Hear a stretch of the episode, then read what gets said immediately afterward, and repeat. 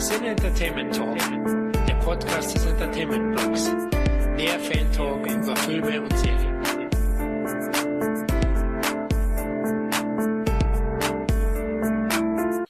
Hallo und herzlich willkommen zu einer weiteren Ausgabe unseres lockeren Filmfan-Talks. Hallo liebe Zuhörer, diesmal besprechen wir aus aktuellem Anlass das legendäre Action-Sci-Fi-Franchise Terminator. Die von Regiemastermind James Cameron erdachte Cyborg-Saga wird mit jedem weiteren Teil immer kontroverser diskutiert. Und daher eignet es sich wohl kaum ein anderes Genre-Franchise so gut, um sich gemeinsam damit angeregt auseinanderzusetzen.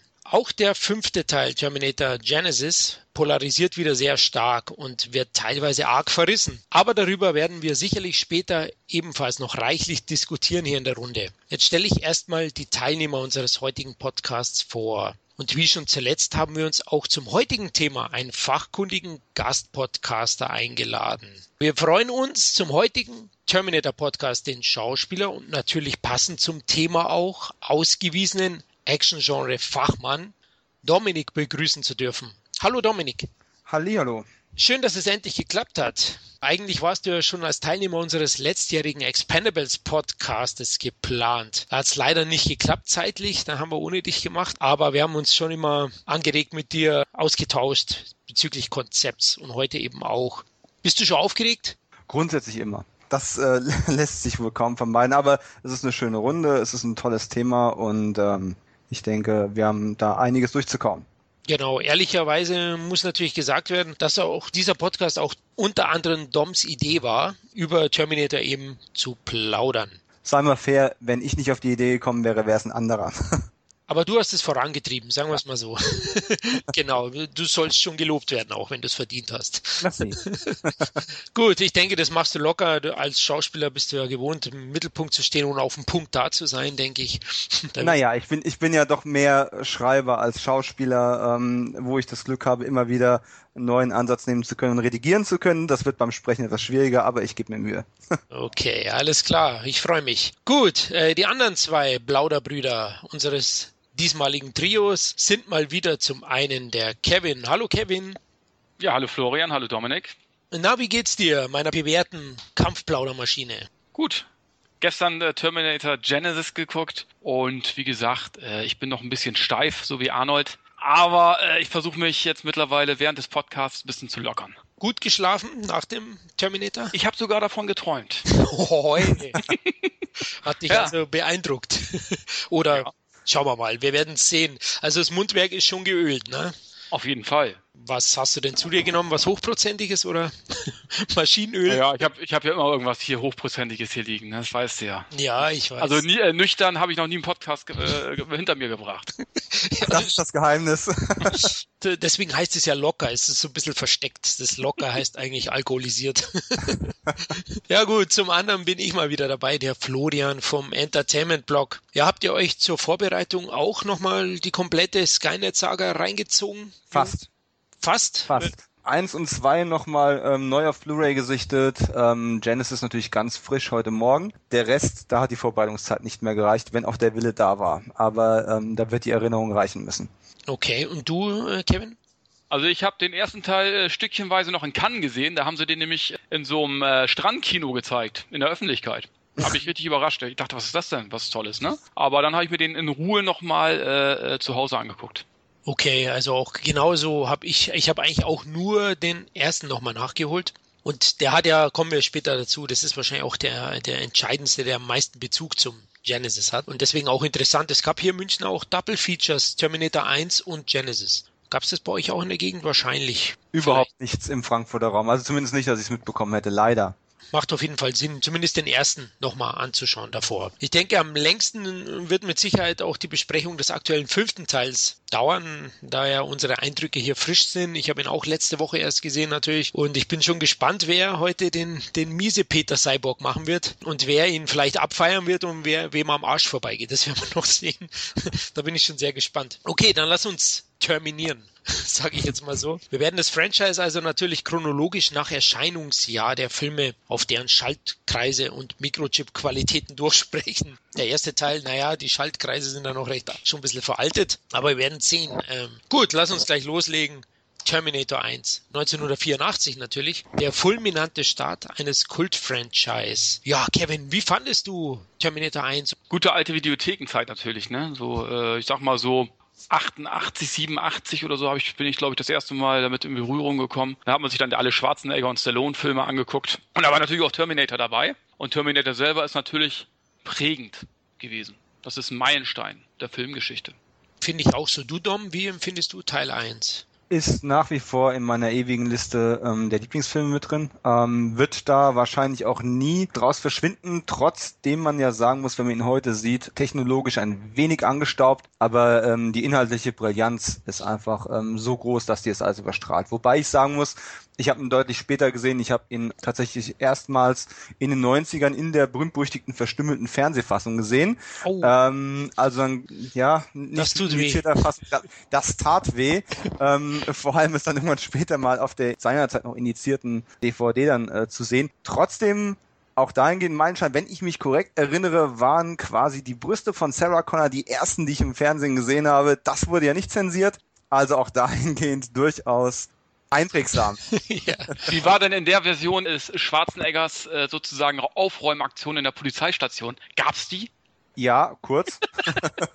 Wenn ich mich recht entsinne, wurde da gar nicht so viel gekürzt. Es ging tatsächlich dann mehr bei Körpertreffern ganz markant bei der ähm, Eigenoperation. Also wenn er sich dann seine Schäden äh, am Arm und vor allem im Auge ähm, mhm. ja in bester Emergency-Manier angeht, ähm, das war quasi komplett nicht drin. Ja, da hat dann schon durchaus einiges gefehlt. Nichtsdestoweniger ähm, aufgenommen im Fernsehen, Werbung rausgeschnitten, wie man das früher so schön gemacht hat noch. Also das ist rausgeschnitten, ne? Stopp und dann wieder Aufnahme gedrückt. Und äh, dieses Band wurde so oft gespielt, bis es quasi nicht mehr ansehen, ansehnlich war und äh, ist auch heute noch da. Ich kann es jetzt gar nicht mehr ansehen, aber es ist einfach so ein, ja, wie soll ich sagen, nostalgische Buchstütze. James Cameron, ne? seine zweite Regiearbeit und dann legt er so ein Ding hin. Ne? Mittlerweile weiß man es natürlich, was er für ein Genie ist, aber damals schon schwer beeindruckend, was er da abgeliefert hat. 84. Ich habe ihn ähnlich wie Kevin, ich glaube auch so 86 bei einem Freund gesehen. Und ich war aber schon auch ein bisschen verängstigt als Zehnjähriger, weil ähm, ich finde ja, Teil 1 geht schon ein bisschen mehr in diese Horrorrichtung auch. Der Terminator kommt ja wie so ein Slasher, wie so ein ja, gnadenloser Killer daher der jeden wegputzt, der sich in seinen Weg stellt. Und empfindet ihr das auch so? Also Teil 1 mehr Horror? Ja, auf jeden Fall. Das ist ein Horror-Action-Film oder Horror-Action-Science-Fiction-Film. Ne? Also da gibt's eben halt, der, und das ist eben halt auch der Unterschied zu den anderen Teilen. Ne? Und das ist vielleicht auch der größte Kritikpunkt, den viele haben an den anderen Teilen, vielleicht ausgenommen von Teil 2, dass der eben halt, dass die anderen Teile eben halt ein bisschen familientauglicher waren, während der erste Teil wirklich knallhartes Action-Horror-Kino war und äh, da war gar auch kein Platz für, für Witzeleien oder was ich was. Das war eben halt knallhart, ernst. Äh, Schwarzenegger hat keine Miene verzogen, wie er es dann danach gemacht hat. Und äh, damit unterscheidet er sich eben halt ganz besonders von allen anderen Teilen. Ich denke, der Film ist vor allem eins intensiv. Also es trifft sowohl auf das, ähm, auf die fehlende Mimik, ähm, die passenderweise fehlende Mimik von Schwarzenegger zu, als auch das im Gegenzug erst recht sehr emotionale Spiel von äh, Michael Bean und von äh, Linda Hamilton. Der Film dieses, dieser Slasher-Vergleich ist, äh, ist gar nicht so weit hergeholt, aber der Unterschied zu einem Michael Myers-mäßigen Killer war da einfach gewesen, es war so konsequent. Es gab hier nicht eine Zielgruppe oder zufällige Opfer. Es gab kein, kein Chaos. Es gab eine gerade Linie. Es gab eine klare Mission. Und das war ja das große Leitmotiv. Ne? Er wird von nichts halt machen, vor gar nichts. Und das äh, war äh, diese Konsequenz war tatsächlich etwas so konsequent die Filme in späteren Teilen dann doch auch teilweise waren, vor allem der zweite noch, so konsequent nicht. Das stimmt, so kompromisslos auch in seiner ja. Ausführung, genau, und, und wirklich absolut straight in, in seinem Fortlauf der Film. Gab es irgendeine shocking Moment-Szene? Also ich kann mal vorgreifen, also was mich natürlich schwer beeindruckt hat als kleinen äh, Jungen, war natürlich die Szene mit den drei Punks. Ja. Wie er dem einen da, ich glaube, das Herz rausgerissen hat oder, oder hat ihm einfach nur im Magen gelangt. Ich weiß es jetzt nicht mehr. Ich dachte schon, der Terminator wäre Proktologe, aber er hat die meisten schon übel zugesetzt. Ich kann mich da noch erinnern, das waren, glaube ich, auch sehr bekannte Schauspieler. Ich überlege gerade, einer von den drei Punks ist ein richtig bekannter oder sogar zwei gewesen. Ja, zwei waren es. Äh, Bill Paxton war der eine und äh, Brian Thompson, äh, das war der durchboxte Bauch, war dann der andere. durchboxte ähm, Bauch, ja, genau. Äh, heute ja leider auch fast verschwunden. Der war eine Zeit lang mal wesentlich beschäftigter als äh, Bad Guy mit Muckis. In Sachen wie Dragonheart und Co., wo der ja durchaus auch äh, größere Filme noch hatte. Äh, aber es ist auch einer seiner ersten Auftritte, wenn ich mich recht entsinne. Paxton war, wurde ja immer wieder gerne von Cameron engagiert. Ja, wie Henriksen im Endeffekt. Ja. Zumindest für eine Zeit. Äh, Thompson war der von City Cobra, oder? Auch Night Slasher, oder wie der hieß, der Ja, ja. Anführer. Der Genau. hat ja aber auch eine Fresse, ne? Den konntest du ja auch wirklich nur für solche Rollen benutzen. Bei Leon hat er ja auch noch mitgespielt. Stimmt, ja. Also als, als Clubbesitzer würde ich den an die Tür stellen. Ich glaube, also Den 90, geht, keiner, geht gar keiner mehr rein. Also, ja gut, das kann auch sein, dass du recht, da, da traut sich auch keine Frau vorbei. Also, also der wäre auch als Terminator durchgegangen, finde ich so. Zumindest als, als Zweiter oder so. Als, Ja. so als zweiter Killer irgendwie, weißt du?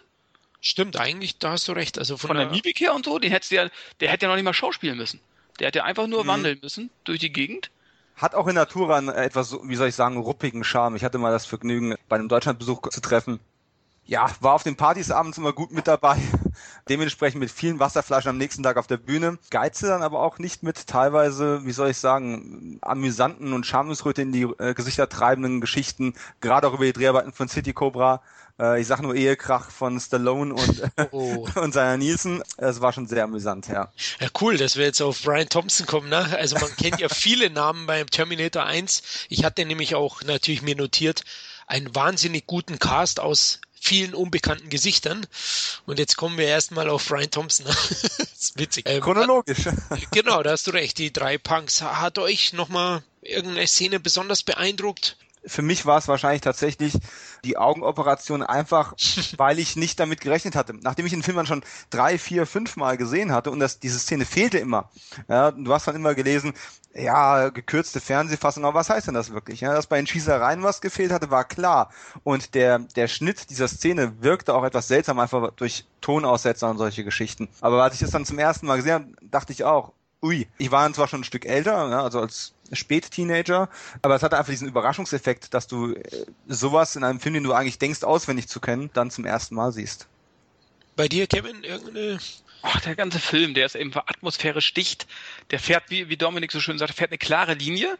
Und äh, die, es stimmt einfach alles. Es stimmt die Atmosphäre, es stimmt die Musik, die Schauspieler sind grandios, es kommt keine Langeweile auf. Und er ist einfach ernst, todernst, der Film. Also es wird, es gibt nicht einen Witz in dem Film oder was ich was.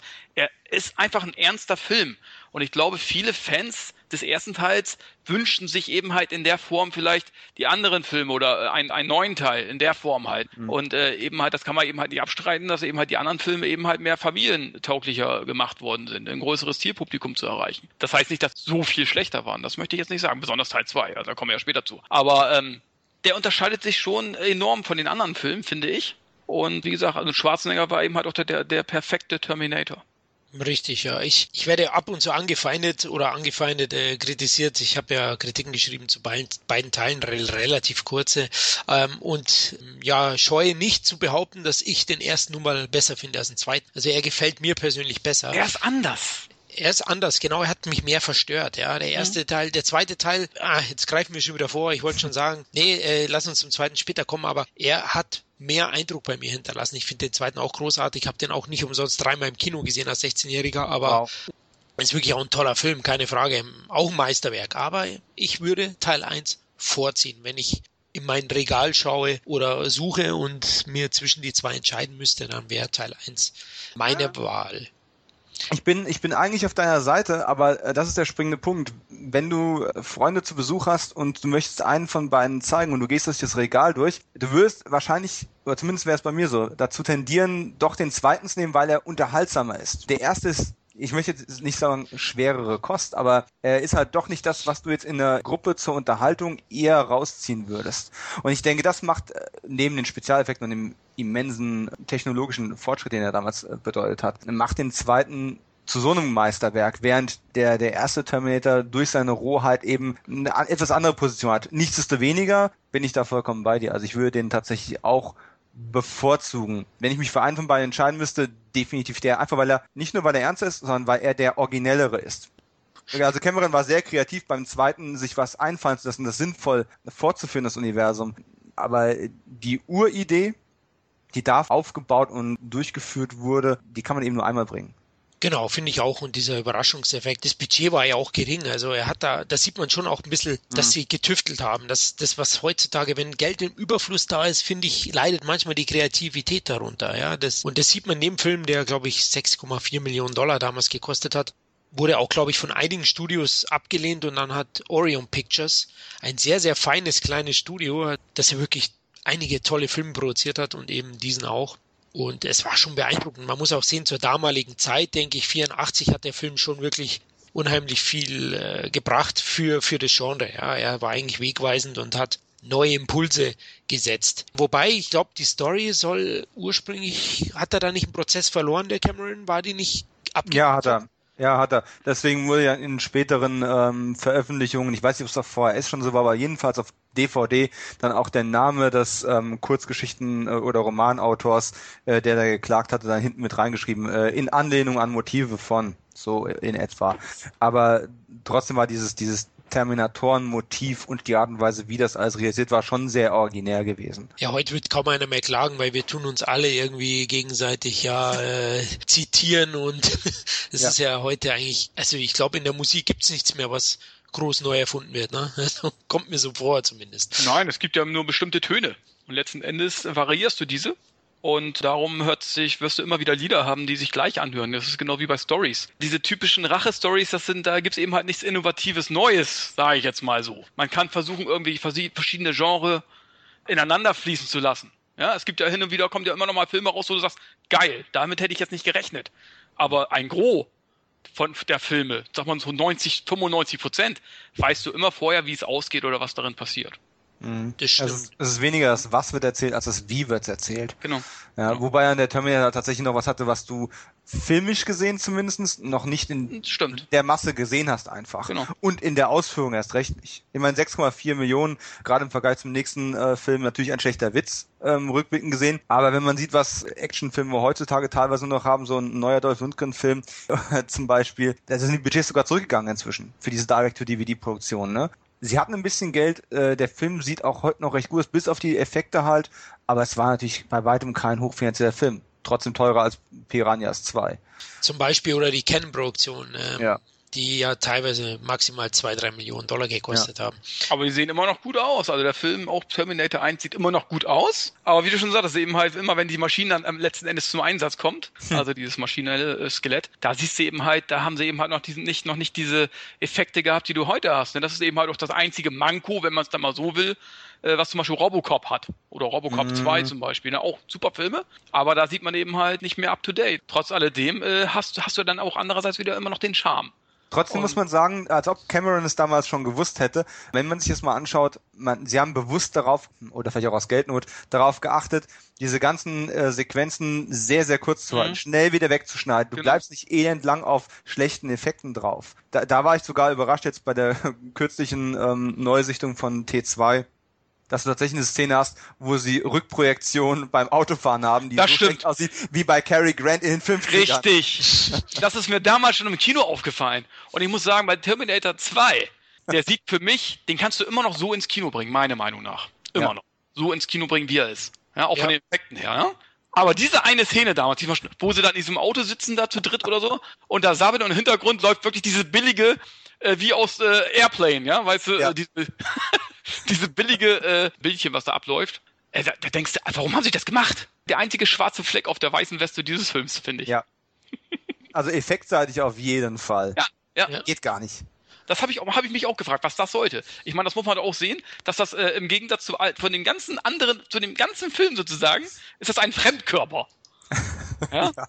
Also wirklich, dass man das nicht besser hingekriegt hat. Man muss ja auch mal sehen, auch die Figur, ich meine, diesen T1000, ich meine, das, der Film ist 25 Jahre alt fast. Den, den kannst du heute immer noch genauso bringen. Ich finde, bei Genesis sah, sah der jetzt nicht viel, viel besser aus.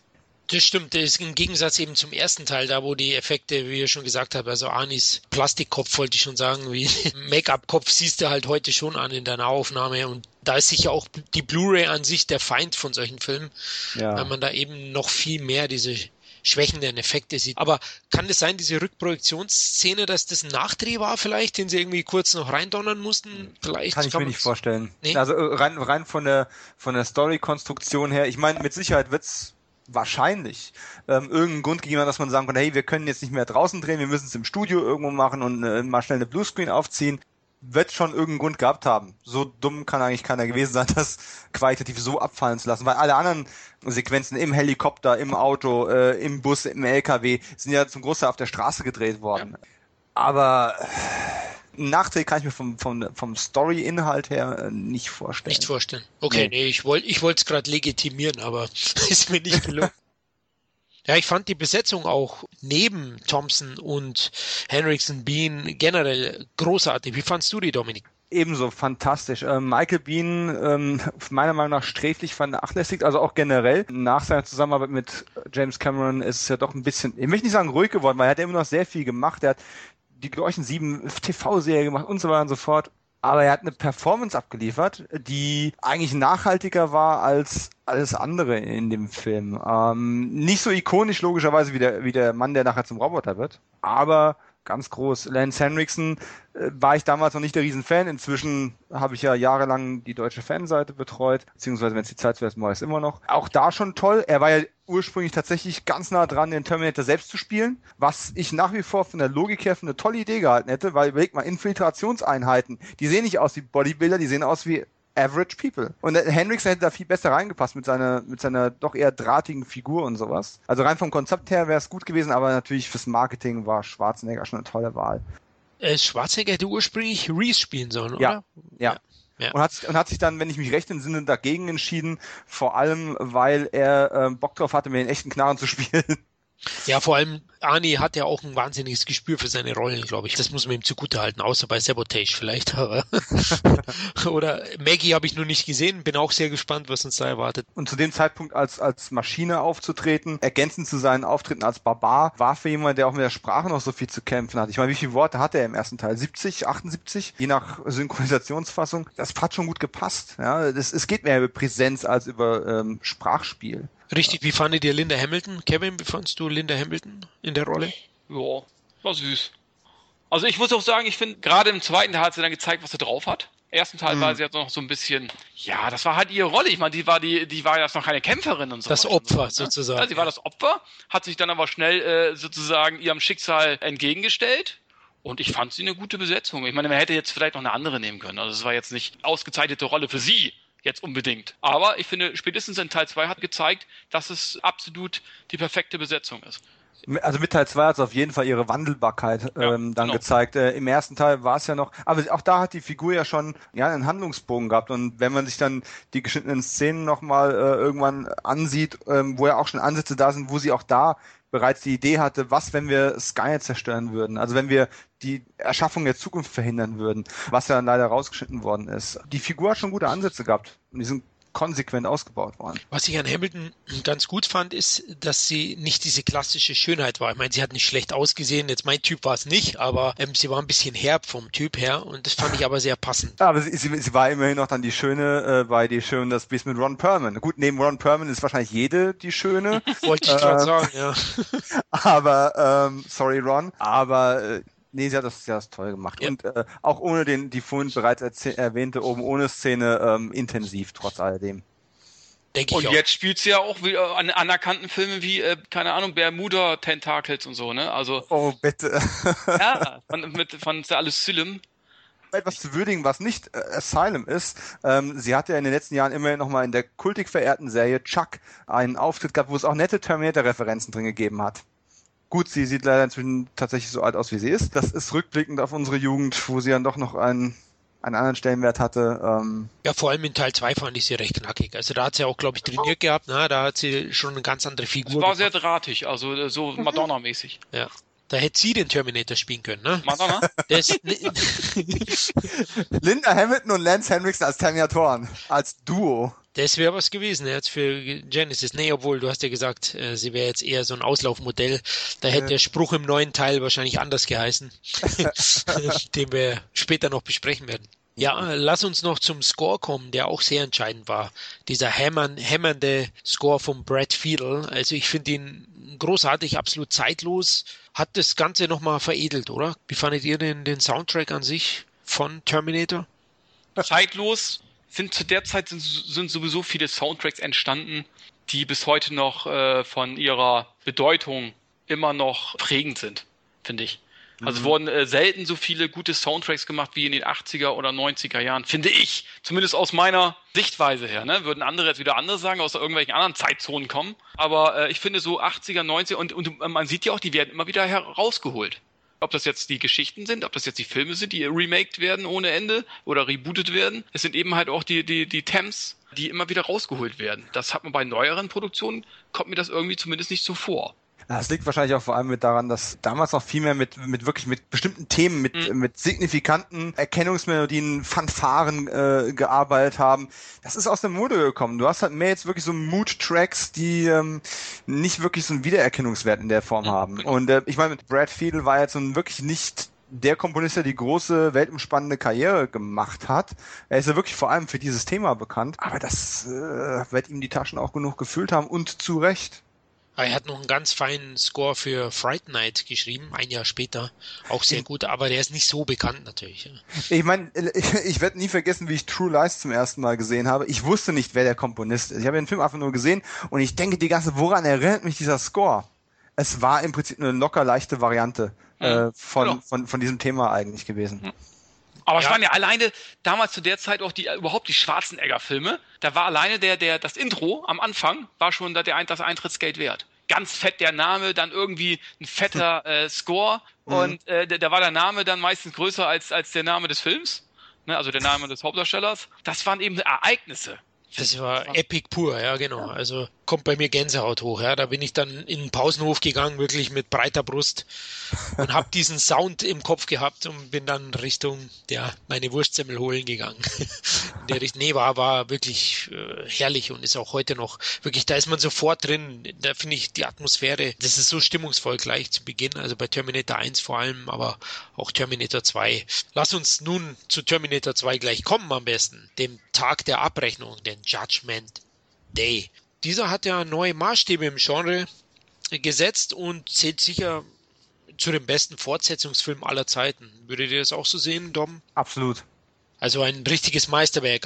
Lista Baby hieß, glaube ich, da. Der, das Zitat im ersten Teil ja I'll be back haben wir jetzt fast vergessen. Die berühmten Zitate des Arnold Schwarzenegger.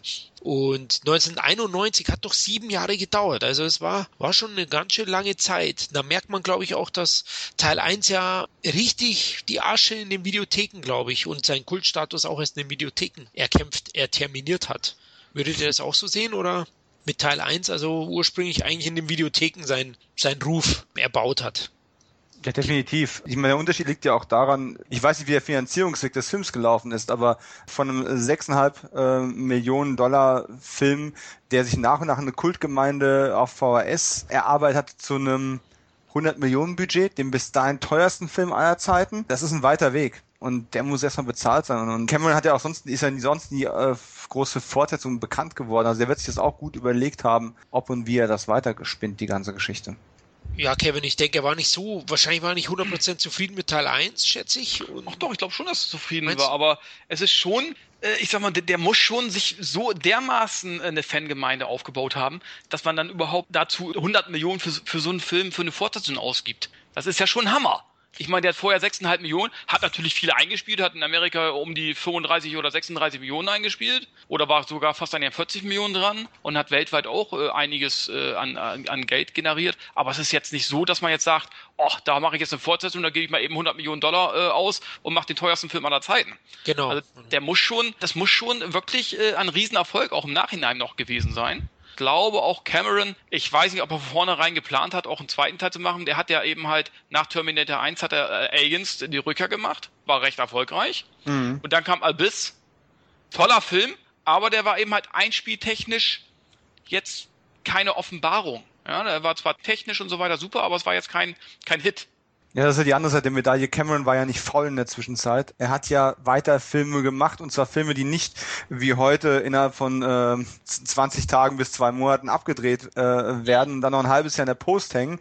Aliens, die Rückkehr, da sind ja Monate und Jahre dran gearbeitet worden. Allein die Dreharbeiten waren schon viel, viel länger und ähm, bei Biss ähnlich, genau. Eh, bei Biss ähnlich, definitiv. Und äh, die ganze Unterwasserarbeit und so weiter und so fort, das, das zieht sich.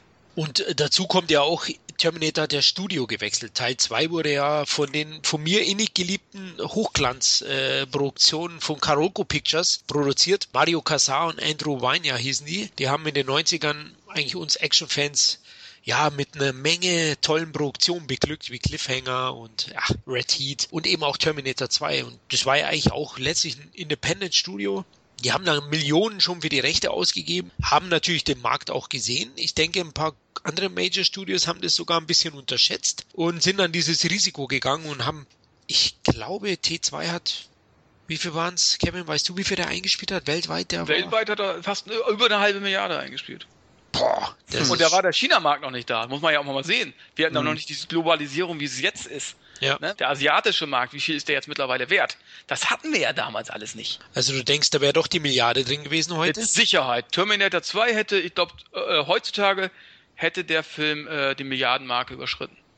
Und die Voraussetzungen waren ja trotz alledem nicht schlecht. Äh, wenn man mal überlegt, ähm, Terminator hat sich über die Jahre hinweg einen Ruf erarbeitet. Der Film mhm. an sich, der erste. Ähm, Schwarzeneggers Stern ist ja nach Terminator hochgegangen wie nur was. Cameron, auch wenn Abyss nicht der Erfolg gewesen ist, Abyss war tricktechnisch äh, ja. toller Film. Aliens die Rückkehr war schon da hat Cameron bewiesen, er kann Fortsetzung. Auch wenn es keine Fortsetzung von einem eigenen Stoff war, aber er hat da ja einen bis heute sehr geachteten ähm, und sehr erfolgreichen Film vorgelegt. Ich denke, wenn dann einer um die Ecke kommt und sagt, okay, ich mache jetzt mal den teuersten Film meiner Zeit, dann ähm, kann man sagen, okay, ist riskant, aber wem soll ich das Geld sonst geben? Vor allem nur für ein Remake. Jetzt bin ich wieder böse, weil ich vorhin gesagt habe, für mich ist Teil 1 eben hm. der beste. Ja, ich, ich letztlich, klar, der Film ist kein reines Remake, aber er erzählt doch ich würde sagen, letzten Endes eine Story-Kopie des ersten Teils. Zwar auf eine andere Weise, variiert, aber letztlich wird auch hier eben Sarah Connor oder vielleicht John Connor diesmal gejagt von einem Terminator und diesmal ist es eben auch ein Terminator, der sie beschützt, nämlich der T800, also Arnold Schwarzenegger, statt Michael Bean, Kyle Reese in diesem Teil. Ähm, wie habt ihr storytechnisch? Findet ihr schon einige Parallelen? Findet ihr das gut? Findet ihr das ein Schwachpunkt? Naja, also über diesen Zeitreisegeschichten. Ganz ehrlich, da denke ich da nicht mehr viel drüber nach. Weil wenn du darüber nachdenkst, dann denkst du, Alter, das sind ja Lücken ohne Ende. Ich meine, warum äh, schicken sie den Terminator zurück, um John Connor zu töten oder, oder Sarah Connor?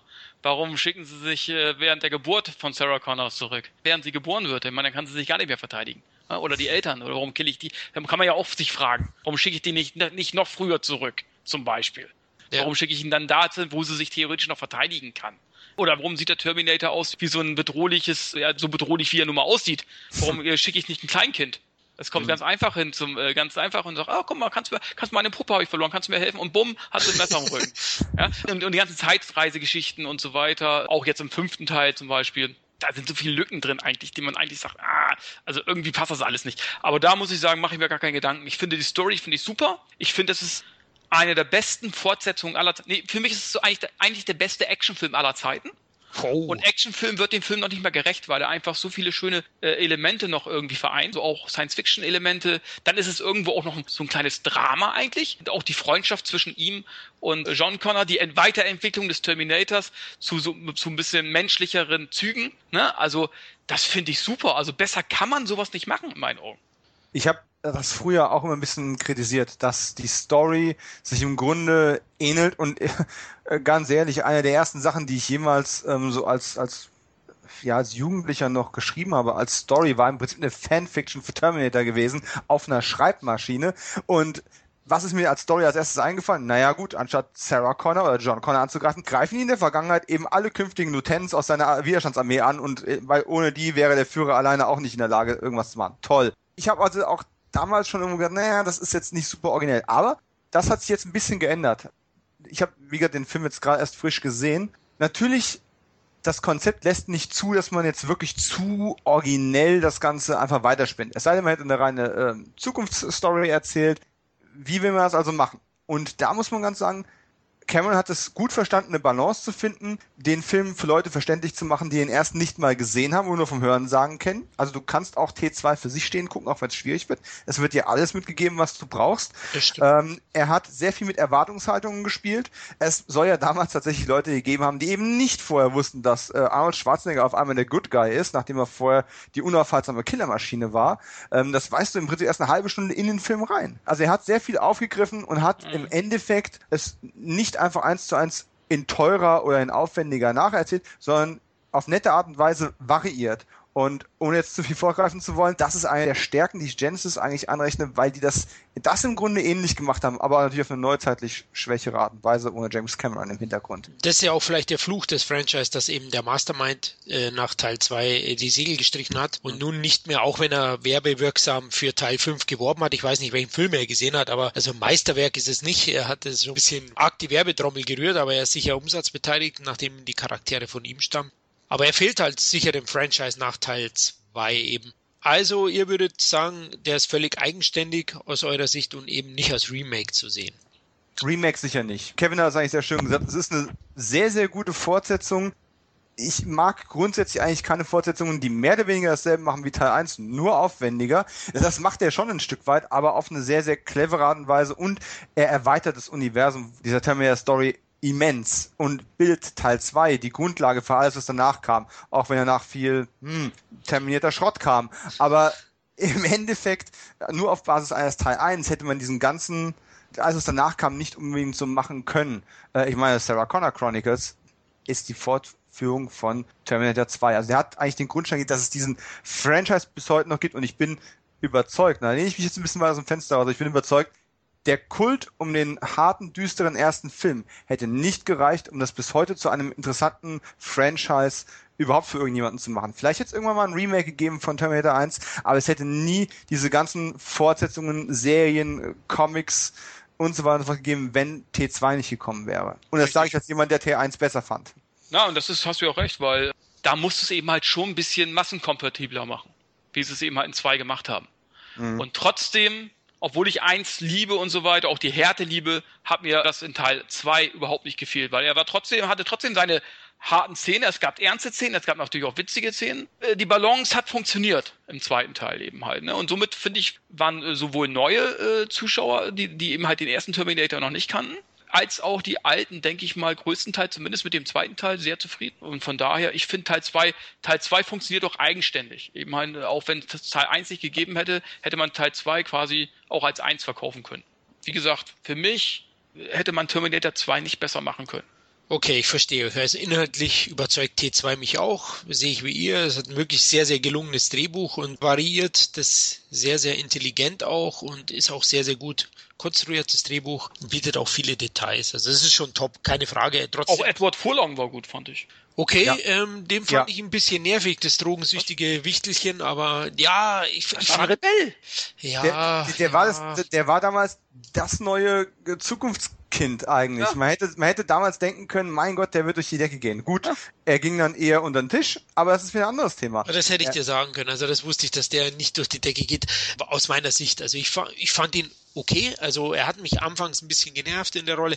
Ich habe ja immer so diesen, diesen Fluch auch, dass mich Kinder in Filmen schnell mal nerven. Dito. genau. Und, und der deswegen, Coder Fanning. Ja, genau. Ja. Kevin hat es ja x-mal schon, glaube ich, auch ausgeführt. Also da gibt es einige, die von ihm schon Klaps auf den Hinterkopf gekriegt hätten, wenn er am Set gewesen wäre. Zum Beispiel Jaden Smith auch. Ähm, uh. Also Edward Forlong Vielleicht bin ich jetzt ein bisschen zu hart. Er ist jetzt kein Fremdkörper, er passt schon rein. Wer mich viel mehr beeindruckt hat, war der T1000. Denn mm. Robert Patrick kannte ich vorher überhaupt nicht. Er war mir kein Begriff und ich finde, er spielt den Widersacher und den neuen Schurk fantastisch. Nicht nur anhand der Effekte, sondern auch von seinem Acting. Wie fandet ihr Robert Patrick? Grandios. Wenn man sich das jetzt heute nochmal anschaut, fast besser als Terminator, als der ursprüngliche Terminator. Also Schwarzenegger ist natürlich ikonisch in dieser Rolle. Das ist nach wie vor einer seiner besten Parts. Aber Robert Patrick war noch mehr Maschine als Schwarzenegger, wenn das überhaupt noch möglich ist. Und trotzdem noch Maschine Persönlichkeit. Ähm, es ist eigentlich erschreckend, wie, der, wie er dann doch gealtert ist in, in, in den nächsten Jahren. Weil, aber eigentlich gut. Er hat heute noch mehr Charakter im Gesicht als, als seinerzeit. Ich hatte ihn auch überhaupt nicht auf, auf dem Schirm. Und habe aber seitdem nie mehr vom Schirm verloren. Ich auch nicht. Er hat viele Fernsehserien, immer wieder mal Copland spielt er, glaube ich, eine Nebenrolle. Ja, ich finde ich finde ihn auch sehr gut. Es gibt ja die Unit, glaube ich, eine Fernsehserie, da spielt oh, er ja. eine Rolle, auch eine sehr, sehr gute Serie. Ich fand ihn auch in The Marine cool. Ja. Oh, fantastischer Bösewicht, ja. Und ah. jetzt hier auch ganz aktuell wieder in der From Dust Dawn Fernsehserie. Auch hau als Hauptrolle mit drin. Ja, der ist einfach nicht mehr wegzudenken. Richtig, und ja, sein, sein Ruhm begann mit T2. Ähm, lass uns gleich zu dem anderen kommen. Wenn wir von ihm reden, müssen wir auch von den Morphing Special Effects über den Terminator, die damals, ich habe den damals im Kino gesehen als, ich glaube 15 oder 16, ey, mir ist die Kinnlade runtergefallen, sowas, das war damals ein Wow-Effekt, wie wahrscheinlich in den 70er Jahren, wenn der Sternzerstörer vorbeigeflogen ist, das erste Mal. Also es war schon Wahnsinn. Das ist natürlich heute nur noch schwer möglich für die nachfolgenden Filme. Aber also die Effekte waren Hammer, oder? Also wegweisend natürlich. ILM hat nicht umsonst, glaube ich, den Oscar dafür bekommen, wie er genauso einige technische Oscars erhalten hat. Ich glaube insgesamt vier. Tricktechnisch auch für euch natürlich Meisterwerk. Äh, wie gesagt, ich sage ja, den kannst du heute noch genauso ins Kino bringen. Wie vor 25 Jahren. Und die Effekte sind einfach super. Überhaupt die Atmosphäre stimmt ja auch. Und du, es ist zwar familientauglicher gewesen, der zweite Teil, aber sind immer doch Elemente drin, wie, wie zum Beispiel, wenn sie träumt da, wo sie da äh, an diesem Zaun oh. steht. Ja. Sarah Connor und die, äh, die, die spielenden Kinder und dann geht die Atombombe hoch und das Feuer sozusagen kommt auf sie zu. Da habe ich Gänsehaut bekommen. Das waren Gänsehautmomente. Richtig geil. Die Effekte waren perfekt. Und du siehst eben halt, das ist einfach Hochglanzkino gewesen. Ich habe viele Filme im Kino gesehen, aber ich muss sagen, äh, an, an das Kinoerlebnis Terminator 2 erinnere ich mich immer noch an intensivsten irgendwie, weiß ich auch nicht. Ich habe es leider nicht im Kino geschafft, auch da nicht. Keine Ahnung warum. Aber wann kam der raus? Äh, 91. Das heißt, ich war damals elf. Ich war nicht im Kino. Aber als ich ihn das erste Mal auf dem kleinen Schirm gesehen habe, das war schon eine Wucht, auch wenn man zu dem Zeitpunkt natürlich schon alles drüber gelesen hat, was da an revolutionären Effekten drin, drin vorkommt. Und jetzt war es einfach auch eine sehr schöne Erfahrung, dass mit einer Blu-ray auf den heute ja sowieso viel größeren Fernsehern als in den 90ern, ähm, das hat ja fast ein Kinofeeling nur ohne störendes Publikum. Das hat eigentlich heute für mich fast noch mehr Wow-Erlebnis als früher, wo ich ihn zum ersten Mal gesehen habe. Ja, er kann mich nicht mehr überraschen, weil ja, es sei denn, ich gucke mir jetzt zum ersten Mal den Director's Cut an, was ich jetzt getan habe, inklusive Traumszene mit Michael Bean. Da können wir gleich fragen, äh, Dom, was ist besser, Director's Cut oder Kinofassung? Ähm, Director's Cut. Ich weiß, warum es Kritik dafür gibt, aber es ist nicht umsonst der Director's Cut. Die Hauptkritik war ja gewesen, wenn ich das so richtig verfolgt habe, dass man gesagt hat, okay, Sarah Connor ist diese nihilistische Kämpferin, diese Kampfmaschine und Terminator. Während der T800 anfängt, äh, menschliche Verhaltensweisen zu imitieren, sagt sie, okay, ich schnapp jetzt eine Tasche voller Gewehre und zieh los und töte Miles Dyson, weil das für die Zukunft besser wäre. Da hat sich dieses Kräfteverhältnis extrem, ja, verschoben. Und im Endeffekt, der Kritikpunkt war ja, diese starke Frau ist in der Kinofassung stark aus sich selbst heraus. Und wenn man diese Traumsequenz vorne ranstellt, könnte man ja das so interpretieren, dass sie ihre Stärke nur dadurch bekommt, dass sie von einem Mann träumt. Bitte, ernsthaft? Kaum jemand schafft es, so starke Frauenfiguren ins Kino zu bringen wie James Cameron. Und äh, das zu unterstellen ist einfach idiotisch. Sie vermisst ihre große Liebe, mit der sie gerade mal 48 Stunden hatte, den Vater ihres Kindes. Sie schöpft Kraft daraus. Jawohl, aber sie ist immer noch die, die handelt. Sie ist die Protagonistin, sie treibt das Ganze vorwärts.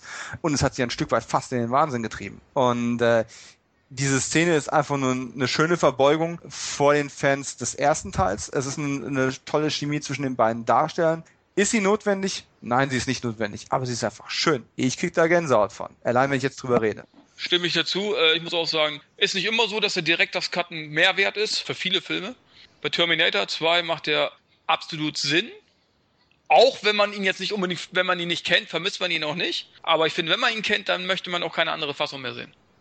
Dito, muss ich eigentlich zustimmen, finde ich genauso. Also ich finde auch diese kleine Brücke zum ersten Teil schlägt er doch nochmal mehr, ja. was man vielleicht im Kino eben nicht wollte, weil man wollte, dass er eigenständiger funktioniert und also hätte ein bisschen mehr von Kyle Reese vielleicht erfahren wollen, ähm, das Publikum. Genau. Gewaltgrad haben wir auch nochmal kurz diskutiert gehabt. Der wurde ja nach unten geschraubt, klar, bei 100 Millionen Dollar in den 90ern, teuerster Film bis dato gewesen beim Erscheinen. Hat euch das gestört an sich, dass der liebe ähm, Edward Forlong oder John Connor gesagt hat, nee, nee, du bringst jetzt keine mehr um, du schießt nur noch in die Füße? Oder war das für euch in Ordnung?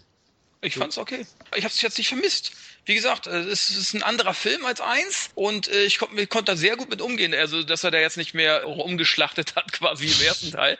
Und trotzdem war ja genug Action da. Es gab zwar witzige Elemente, aber der Grundton war ja trotzdem ernst. Äh, allein ja durch den T1000 schon. Der, äh, der hat ja letzten Endes den Part von Schwarzenegger im ersten Teil übernommen. Ja, und der war ja wenig zimperlich. Ich sage ja nur, äh, dieses, äh, die, wo er sich, wo seine Hand verformt in, in Messerform und da die, seine, die Stiefmutter von äh, John Connor äh, niedermetzelt. Also Stimmt, ja. da waren, und ich glaube sogar den Hund, den Hund killt er sogar noch, meine ich. Ähm, Mhm. Äh, also ich fände schon, man muss auch nicht immer alles zeigen. Viele spielt sich auch im Kopf ab, ja. Also ich muss jetzt nicht sehen, wie, der, wie das Schwert jetzt ganz langsam von A nach B äh, durch, äh, durchgeht, durch den Körper. Äh, und trotz alledem war es brutal. Also ich finde den zweiten, trotz, äh, trotz alledem hatte er schon brutale Szenen, wenn auch nicht komplett so äh, gezeigt wie im ersten Teil. Aber das fand ich absolut in Ordnung. Ja, vor allem, ich, ich glaube, es wird auch in der Erinnerung der Leute ein bisschen ähm, durcheinander geworfen und einfach viel zu viel auch nachgebildet. So groß ist der Unterschied gar nicht. Ja, in Deutschland war Teil 1 auf dem Index und Teil 2 hat eine 16er Freigabe, aber sind wir mal realistisch. Der Bodycount ist jetzt War nicht so viel anders. Die Bösen töten, die Guten versuchen Leben zu retten. Ähm, der erste ist auch bei weitem nicht so hart, wie man ihn immer gemacht hat. Wenn er in diesem Polizeirevier alle, alle abballert, ja, du siehst ein paar, Körpereinschüsse, die waren jetzt aber auch nicht so spektakulär Genau. und wirklich grausame Brutalität gab es relativ selten. Psychologisch grausamer ist es, wenn der T1000 am Ende seinen Finger in Sarah reinbohrt und äh, ich weiß, dass das weht, rufe nach John. Bam. Das tut weh. Auf einer ganz anderen Ebene. Da muss ich nicht sehen, wie an dem flüssigen Metall das Blut runterläuft. Genau, richtig. Und das meine ich auch. Und ich finde auch, von der Brutalität her hat er vielleicht weniger Blut oder Gore, aber äh, ich fand ihn von den brutalen Szenen her fast ebenwürdig. Und die Shootouts waren auch da. Also, Die Erschießung von Dyson war auch Ja. sehr grafisch gewesen. Genau. Ja. Ja, Also- ich meine, war FSK 16 damals und mir hat da letztlich auch nichts gefehlt. Klar, äh, im ersten Teil eben kommt ja wahrscheinlich auch härter vor, weil eben in diese etwas in die Horror-Richtung geht, ja, Mhm. in dieser kompromisslosen, äh, geradlinigen Art, wie Arnold Schwarzenegger oder der T800 vorgeht. Ja, es gibt halt im zweiten Teil einfach mehr ironische Brechungen. Ja. Äh, es gibt mehr Humor. Es gibt wesentlich mehr Szenen, die bei Tag spielen. Selbst also die ähm, Explosion der, der Atombomben, ähm, von denen Sarah träumt. Es sind alles viel sonnendurchflutete Szenen dabei. Das macht tonal gesehen schon einen Unterschied aus. Ja. Ja. Das macht den auch kompatibler.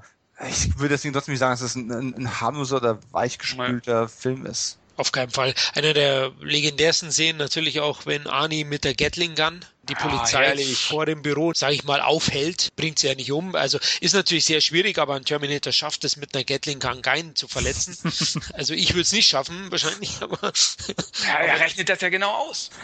scheinbar, ja. 0,0, was bedeutet, es hätte theoretisch auch 0 0,5 Tote geben können, aber gut. ja, das stimmt, ja. Aber trotz alledem, ich sag mal so, den, den Mörderpart hat ja trotzdem T1000. Ja. Der killt ja auch etliche Leute. Von daher hebt sich das dann letzten Endes wieder auf. Genau, stimmt. Lass uns final zu Teil 2 kommen. Besser oder schlechter als der geniale Erstling? Dom, Ähm, ich glaube, du hast es schon vorweggenommen bei Teil 1 Besprechung. Im Grunde schon. Persönlich steht, steht mir der erste viel, viel näher. Wenn man berücksichtigt, dass der zweite eine sehr schmale Gratwanderung machen muss, dass er eben gleichzeitig versucht, eine Fortsetzung zu sein, die sinnvoll das Universum erweitert, aber auch die Zuschauer mitnimmt, die den ersten nicht kennen und so weiter und so fort, ist es schon ein verdientes Meisterwerk. Ich persönlich mag den ersten lieber, aber ich sag mal so, filmhistorisch gesehen stehen die sicherlich auf einer Stufe, nur aus verschiedenen Gründen. Stimmt, das ist eigentlich schön gesagt. Ne? Das sollte ich eigentlich auch mal einbauen in meine Kritik. Kevin, du fandst? Ja, also, sehe ich genauso. Ja, Besser kann man es nicht sagen. Also beide für sich sind irgendwie Meisterwerke. Den Film, den ich jetzt öfter sehe von beiden, ist Teil 2, weil es einfach einen anderen Unterhaltungswert irgendwie ist, als Actionfan irgendwo, ja. Ja. Aber das schmälert nicht äh, den ersten jetzt irgendwo, ne? Also ich muss sagen, ich gebe gibt selten die volle Punktzahl, aber beiden Filmen würde ich 10 Punkte geben, ganz ehrlich. Für mich sind das beides Meisterwerke. Für jeder für sich ein eigenes Meisterwerk. Ja, Ja. kann man zustimmen. Ich finde auch beide haben die Höchstnote verdient. Also eigentlich ist es vielleicht sogar ein bisschen unfair, die zu sagen, wer ist besser, wer ist schlechter. Aber der gigantische Erfolg von Teil 2 ist ja auf, ist ja vielleicht auch ein Fluch des Franchise. Ich, ich stelle jetzt mal die These auf, dass aufgrund dieser halben Milliarde dass von dem Franchise manchmal vielleicht zu viel erwartet wird, auch von den Fortsetzungen. Denn ich glaube, diese Terminator Cyborg Saga ist nicht so massenkompatibel wie vielleicht äh, rumlaufende Dinos oder äh, fliegende Millennium Falcon. Wie siehst du das? Äh, Ist es vielleicht auch ein Fluch, dass die Produzenten zu viel erwarten von dem Franchise? Ich glaube, Paramount, oder wer auch immer jetzt die Rechte hat, ich glaube Paramount jetzt, Ja. Die müssen eben halt davon abgehen, dass es ein Milliarden-Franchise ist. Das ist es nicht. Zumindest nicht von der Kinoauswertung her. Ja, es ist zwar ein Franchise, was richtig viel Geld machen kann, klar, aber es ist jetzt kein Jurassic World äh, oder Jurassic Park oder es ist kein Star Wars oder was ich was, ja. Das sind, also, man muss eben halt schon gucken. Ich kann schon verstehen, dass man dann trotzdem weiterhin auf diese bisschen familientauglichere Schiene gefahren ist weil die Filme ja auch nicht billig sind. Viele haben sich ja immer gewünscht, oh, ich hoffe dann der dritte Teil oder der vierte Teil, der spielt sich dann nur noch in der Zukunft ab, nur noch im Dunkeln, nur noch Mensch gegen Roboter, brutal, ja, was ja auch beim fünften Teil teilweise sogar richtig geil gemacht worden ist, finde ich. Und teilweise auch bei, bei Salvation, fand ich sogar. Ja. ja. Mhm. Äh, aber äh, man muss eben halt sehen, das ist immer die Gratwanderung. Also im letzten Endes kannst du nach solchen beiden Meisterwerken, kannst du sowieso nur verkacken, auf Deutsch gesagt. letzten ja. Endes, oder nicht? Ist ja überall so. Denken wir ja. mal an die, äh, wir hatten es gerade schon von Aliens 2 gehabt, ne? Alien 1, Meisterwerk, Aliens, ja. die Rückkehr, Meisterwerk, Alien 3, armer David Fincher. Ja, aber ähm, selbst die fand ich gar nicht schlecht. Der wird auch schlechter gemacht, als er ist. Nichtsdestoweniger, es wird dann irgendwann dünn die Luft. Mhm. Absolut, genau. Aber du siehst es schon ähnlich. Also ich habe schon rausgehört, Kevin, du siehst es wie ich eigentlich, dass das Franchise nicht das klassische Milliarden-Franchise ist. Du, Dominik, auch nicht? Äh, es ist vor allem kein Franchise, das sich dafür eignet, unendlich viele Fortsetzungen äh, zu machen. Ja. Im Endeffekt hätte der erste rein von der Story her schon keine Fortsetzung mehr gebraucht. Man hat eine gemacht und man hat es auch so sinnvoll, wie es bei Zeitreise-Stories eben möglich ist, ähm, erweitert. Aber dann war es schon eng. Und das ist, wenn, da wird jetzt gleich die Überleitung kommen zu Teil 3, das ist für mich auch das große Problem, was Teil 3 hat. Nicht, dass der technisch Schrott wäre oder dass Cameron jetzt unbedingt fehlt und damit die große Vision fehlt. Das Problem ist einfach dieser Wiederholungseffekt, die inhaltliche Wiederholung. Und da wird es einfach sehr, sehr schwierig. Ja, viele haben wirklich erwartet, das hat Kevin so schön schon gesagt, damals war die Erwartungshaltung, danach geht's direkt in die Zukunft. Oder wir erfahren halt, wie die ähm, Highschool-Jahre von John Connor sind. Haben wir nicht erfahren. Es kam dann die Rebellion der Maschinen. Perfekte und die Zuschauer rebellierten auch. Absolut perfekte Überleitung. Der Niedergang des Franchise beginnt, habe ich hier mal mit Fragezeichen gesetzt auf unser Konzept und möchte ich gleich einwerfen. Es hat mal wieder sechs Jahre gedauert. Ich glaube, es war auch wieder ein anderes Studio, den er produziert hat. Ich bin mir jetzt nicht sicher, glaube ich, Columbia diesmal produziert. Und man hat es wieder geschafft, Arnold Schwarzenegger mit an Bord zu holen. Man dachte ja damals zumindest, das Franchise funktioniert ohne ihn überhaupt nicht. Später gab es noch Versuche, es auch ohne ihn zu packen. Und hat eigentlich über weite Teile wieder eine sehr, sehr ähnliche Story erzählt wie in Teil 2, oder? Seht ihr das ähnlich? Also inhaltlich bietet T3 eigentlich bis auf ja, vielleicht den Twist am Ende nichts Neues. Absolut, das war ja das, was ich gerade schon angerissen hatte. Das ist ein ganz, ganz großes Problem. Man hat im Prinzip, wenn man schon dem Teil 2 vorwerfen möchte, dass er viele Sachen, du hast es vorhin schon fast als Remake ähm, bezeichnet. Beleidigt wolltest du sagen. ja, es ist eine subjektive Einschätzung. Ich habe die ja jahrelang nicht unbedingt geteilt, aber ich bin auch in dieselbe Richtung gegangen, dass es schon viele Parallelen gibt. Ich sehe nur heute die Nuancen, die dahinter stehen. Aber Teil 3 ist tatsächlich nichts anderes als ein ziemlich lauer Rip-Off von äh, Teil 2. Es ist quasi keine Innovation drin und ich hoffe, jetzt hört niemand zu, der die Filme nicht gesehen hat, denn Achtung, es ist ein Spoiler drin. Das Ende war tatsächlich etwas, womit ich nicht gerechnet hatte. Es hat mich damals bei der Erstsichtung überrascht. Es war die einzige Überraschung in dem ganzen Film. Absolut, sehe ich genauso. Du, Kevin, wie, wie fandst du Teil 3 inhaltlich? Ja, das ist ja das Schwierige daran, ne? wenn man eben halt so viel Geld ausgibt. Ich meine, der zweite, dritte Teil hat angeblich 200 Millionen Dollar gekostet, ja? Hm. Dann gehe ich natürlich dahin, hm, was war denn mal erfolgreich? Oh, Teil 2 war erfolgreich. Äh, oder machen wir was ganz Neues? Ich glaube, die haben mit Sicherheit darüber diskutiert, das Ding komplett in der Zukunft spielen zu lassen. Mit Sicherheit. Den hm. düsterer wieder zu machen, wie so Richtung Teil 1 vielleicht. Aber dann überlegt, Mensch, wenn wir 200 Millionen Dollar äh, ausgeben oder wir wollen einen richtig großen Sommerhit machen, dann gehen wir doch lieber äh, auf die Schiene zurück, die so erfolgreich war. Und das war Teil 2. So, und dann hat man natürlich fast die gleiche, eigentlich ist es die gleiche Story wie 2, wenn man es mal so will, ja. Also letzten Endes. Aber, und darum sehe ich den Film eben halt als unterhaltsamen Actionfilm. Mehr nicht. Als super innovative Fortsetzung ist es eine Enttäuschung. Wenn man es überhaupt so hochsetzen kann, denn äh, es, es war und das hat mir noch gefallen, es war ein letztes Aufbäumen von Schwarzenegger, bevor er in die Politik gegangen ja, ist, ja. nochmal mit einer von seinen ikonischen Rollen zurückzukommen. Äh, es war noch relativ viel handgemachte Action mit drin gewesen. Ähm, die Vernichtung dieses Straßenzuges mit dem, äh, mit dem Truck war schon brachial. aber wenn halt, da kommen wir wieder an den Punkt, viele Leute sagen immer, also das ist schon fast eine Floskel. Es kommt immer auf die Story an. Und im Endeffekt scheißen doch die ausführenden Kräfte heutzutage auf Inhalt. Es geht immer nur noch darum, wie man mit, mit möglichst wenig inhaltlichem Aufwand und mit großen Markennamen irgendetwas aus dem Hut zaubert. Und in dem Fall hat einfach der Inhalt gefehlt. Und es hat tatsächlich sich mal dieser Spruch bewahrheitet, der Inhalt zählt doch, gerade bei sowas. Es hat nicht, nicht funktioniert, weil zu wenig Action drin war oder weil keiner mehr Schwarzenegger mag oder weil eine Frau als Bösewicht nicht funktioniert. Das waren nicht die Gründe. Der Grund war, dass es inhaltlich einfach völlig für den Allerwertesten war, nichts Neues und dass dann die schlechte Mundpropaganda das Ding einfach kaputt gemacht hat. Es ist kein Film für Fans und für neue Fans erst recht nicht. Wer geht denn in Teil 3, wer die anderen Teile nicht gesehen hat? Es gehen nur Leute rein, die die ersten zwei Teile gesehen haben. Ja, das, ist, das ist nicht für die ganze Familie, wie du schon gesagt hast, so schön. Das ist kein Dino-Film. Genau, das sehe ich auch so. Aber es war ja nicht das Einzige. Also inhaltlich hat er mich auch stark enttäuscht. Ich finde, die Besetzung war nicht gut. Da kommen wir jetzt noch dazu. Also weder äh, der John Connor Darsteller, ich glaube Nix Stahl hieß er, hat mich überzeugt. Also ich fand, das war eine kleine Wurst, die ja also ja, das war nicht würdig. Genau, ja sehe ich auch so. Also das wirklich, das war für mich, die kannst du in irgendeine Seifenoper packen oder was ich, aber nicht als John Connor, als der spätere Anführer, der die naja, gut. niedermetzelt. Da, äh, da müssten wir nochmal ein separates Kapitel machen. Wer ist der beste John Connor? Weil ganz ehrlich, ich habe damit vielen ein Problem. Was gemein war bei Teil 3, da gibt's mal einen Backflash, da sieht man John Connor am Vernarbten in der Zukunft aber der schaut geil aus. Und dann geht's wieder zurück zu dem kleinen Jungen, der da an der Brücke steht und seine Münzen ins Wasser wirft.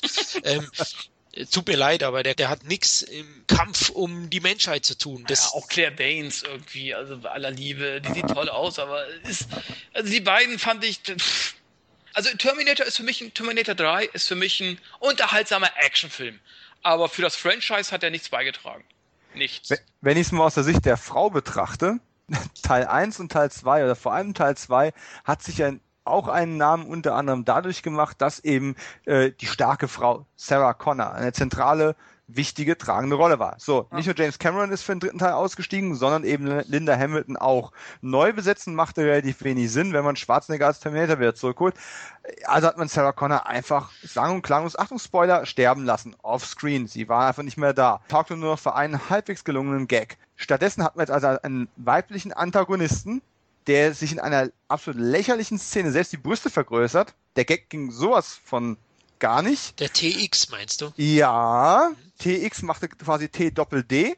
Ähm, das, nichts gegen Kristalliner Loken, aber das ging gar nicht. Und stattdessen hat man also quasi Arnold Schwarzenegger mit rosa Brille ja, ähm, also gegen, gegen eine Frau im, im roten Catsuit und dann Nick Stahl als John Connor. Das ging gar nicht. Also Ani damit, also selbst wenn da so ironische Dinge, das ist es okay. Das hat sich ja nachher auch im fünften Teil ging das ja weiter und so weiter, ne? Aber das mit diesem, mit der rosa äh, Sonnenbrille, das, das war ein No-Go, absolutes No-Go, ne? Und ja, auch das mit diesen Brüsten aufpumpen, das ging auch nicht. Ja, also trotz allem fand ich Christana Loken geil. Optisch. Geil. Ja, ja. optisch geil und ich fand ähm, als Gegnerin fand ich sie eigentlich gar nicht schlecht. Das Problem ist, wie, du kannst diesen, diesen Wow-Effekt eines T1000, den konntest du nicht wiederholen. Also was haben wir hier? Einen halbflüssigen, halbmechanischen... Ähm, äh, ja, das war mir auch nicht so ganz klar, was sie also, genau ja. ist. Ja. Was ist jetzt genau die Weiterentwicklung? Dann ich kommen wir sagen, zu Teil 5, ist ähnlich, ja. aber gut. Äh, ja, nochmal Spoiler. ähm, der Gag mehr Sonnenbrille, er war schlecht, aber bei dem habe ich tatsächlich fairerweise, muss man sagen, ich habe sogar gelacht. Es war mir hinterher peinlich, aber ich habe gelacht. ähm, ja, nichtsdestoweniger okay. hat es den, den, dem Film auch jede Glaubwürdigkeit am Ende dann doch genommen. Äh, nicht dieser Gag alleine, aber eine Summe von vielen Kleinigkeiten, die einfach nicht gepasst haben. Genau, da haben sie es eben nicht verstanden. Im zweiten Teil, wie du vorhin super erwähnt hast, dass es aufgelockert wurde äh, durch gewisse Momente. Und hier äh, wollte man anscheinend auch auf, Auflockerung schaffen für die Freigabe, für die Altersfreigabe wahrscheinlich. Aber man hat einige Fremdschämen-Momente erzeugt für mich. Also das war nicht nur eine rosa Brille, sondern die hatte auch noch eine Sternchenform, ja. ja. Und also ich fand das, na, ich fand es nicht witzig. Also selbst im Kino schon. Und statt cooler äh, Biker-Musik kann dann Macho Man äh, von Village People. Richtig. Ja, ich fand's auch nicht. Zumal gerade, uh. es passte irgendwo auch nicht zum ernsten Grundton. Manchmal letzten Endes wird die Erde ausradiert. Genau. ja. Von Atomraketen, die starten. Von den Village ja? People. weißt du, was ich meine? Da hätte, ja, da hätte man auch noch Time to Say Goodbye äh, noch spielen können. In der lustigen Techno-Version oder so. Das fand ich, passte alles irgendwie nicht, ne? ich fand ihn als Actionfilm ich ihn gut. Ich fand auch Christiana Logan fand ich ansehnlich. Ich fand äh, Arnie war natürlich auch gut, bis auf diese blöde Szene mit der, mit der Sonne. Also, da ging gar nicht. Aber, back. aber trotz alledem, ich meine, der Film hat weltweit nachher 430 Millionen Dollar eingespielt, in Amerika 150 Millionen. Da würden die sich heute drüber freuen. Beim fünften Teil. Die würden sich selbst über die Einspiele vom vierten freuen, aber da kommen wir noch dazu. Ähm, Ja. Weil du gesagt hast, die Inszenierung, jetzt kommen wir ja kurz zum Regisseur, der hat es sicher nicht leicht gehabt, der Jonathan Mostoff, ähm, ja, Nachfolger eben von Mastermind James Cameron zu werden. Ähm, seine Leistung war also eigentlich, ja, ich sage mal, eine Schwäche des Films, oder? Gut, die Action, habt ihr erwähnt, Handmade, also die Zerstörungsorgien waren schon, haben, haben mir noch richtig Spaß gemacht. Auch auf dem Friedhof da, mit dem Sarg, wo er da schießt. Ja. Fand ich geil. war auch gut, ähm, aber es reicht irgendwie nicht. Also er, er nimmt mich nicht wirklich mit. Die Inszenierung ist nicht intensiv genug, um mich zu packen. Ja, also, also Mostov liegt sicher vielleicht auch an der Story, an der Besetzung, am, am Gesamtkonstrukt des Films, aber er hat mich einfach nicht gepackt. Deswegen muss ich auch sagen, von den Terminatoren, die ich mir immer wieder schaue, landet er, kann ich jetzt schon vorwegnehmen, eigentlich immer im Regal. Also der landet nie in meinem Player. Das ist für mich der schwächste Teil der Reihe. Ja, ich gebe zu, ich bin Fan von Salvation. Wir kommen noch dazu. Ich finde ihn ganz gut, denn ich habe mir, wie Kevin schon gesagt hat, äh, vorhin, dass sich viele das gewünscht haben, ich habe mir gewünscht, dass wir in, in die Zukunft gehen. Denn das war für mich der einzige äh, plausible äh, Fortsetzungsweg, den sie hätten gehen müssen. Die Leute wollten den Krieg in der Zukunft sehen Ja. und nicht wieder dieselbe äh, Leier. Wobei ich zugebe, der Twist am Ende hat mich eigentlich heiß auf den vierten gemacht, auf eine direkte Fortsetzung, denn der hätte mir ja das gegeben, ne? Ja. Also der war ja wirklich Und noch so war es wahrscheinlich konzipiert, wahrscheinlich auch. Ich meine, Ja, ich, ich müsste jetzt nochmal recherchieren, wann genau seine politische Karriere dann angefangen hat, aber das ist so das, wo man rückblickend sagen muss, ja, sie haben mit dem Ende überrascht und haben einen heiß gemacht auf einen vierten Film, der das wieder aufgreift, aber wenn damals schon klar war, oder relativ klar war, dass er nicht verfügbar sein würde, was soll der Käse dann? eben. Und ich sage ganz ehrlich, wenn er nicht in die Politik gegangen wäre, dann wäre das doch, ich meine, das Einspiel hat gereicht. Ja, hätte gereicht, Mhm. ga- garantiert. Dann hätte man auf sicherlich, da hätten die Fans wahrscheinlich oder die eingefleischten Fans äh, mit dem vierten Teil auch das bekommen, was sie wahrscheinlich schon äh, im dritten Teil erwartet haben. Den Krieg Und- in der Zukunft mit Ja. Arnie. Und, Und da das wäre muss auch, finde ich, perfekt für die Reihe gewesen. Ja, definitiv. Und da muss man aber sagen, da hat T3 dann wirklich viel kaputt gemacht. Einmal für den Franchise selber.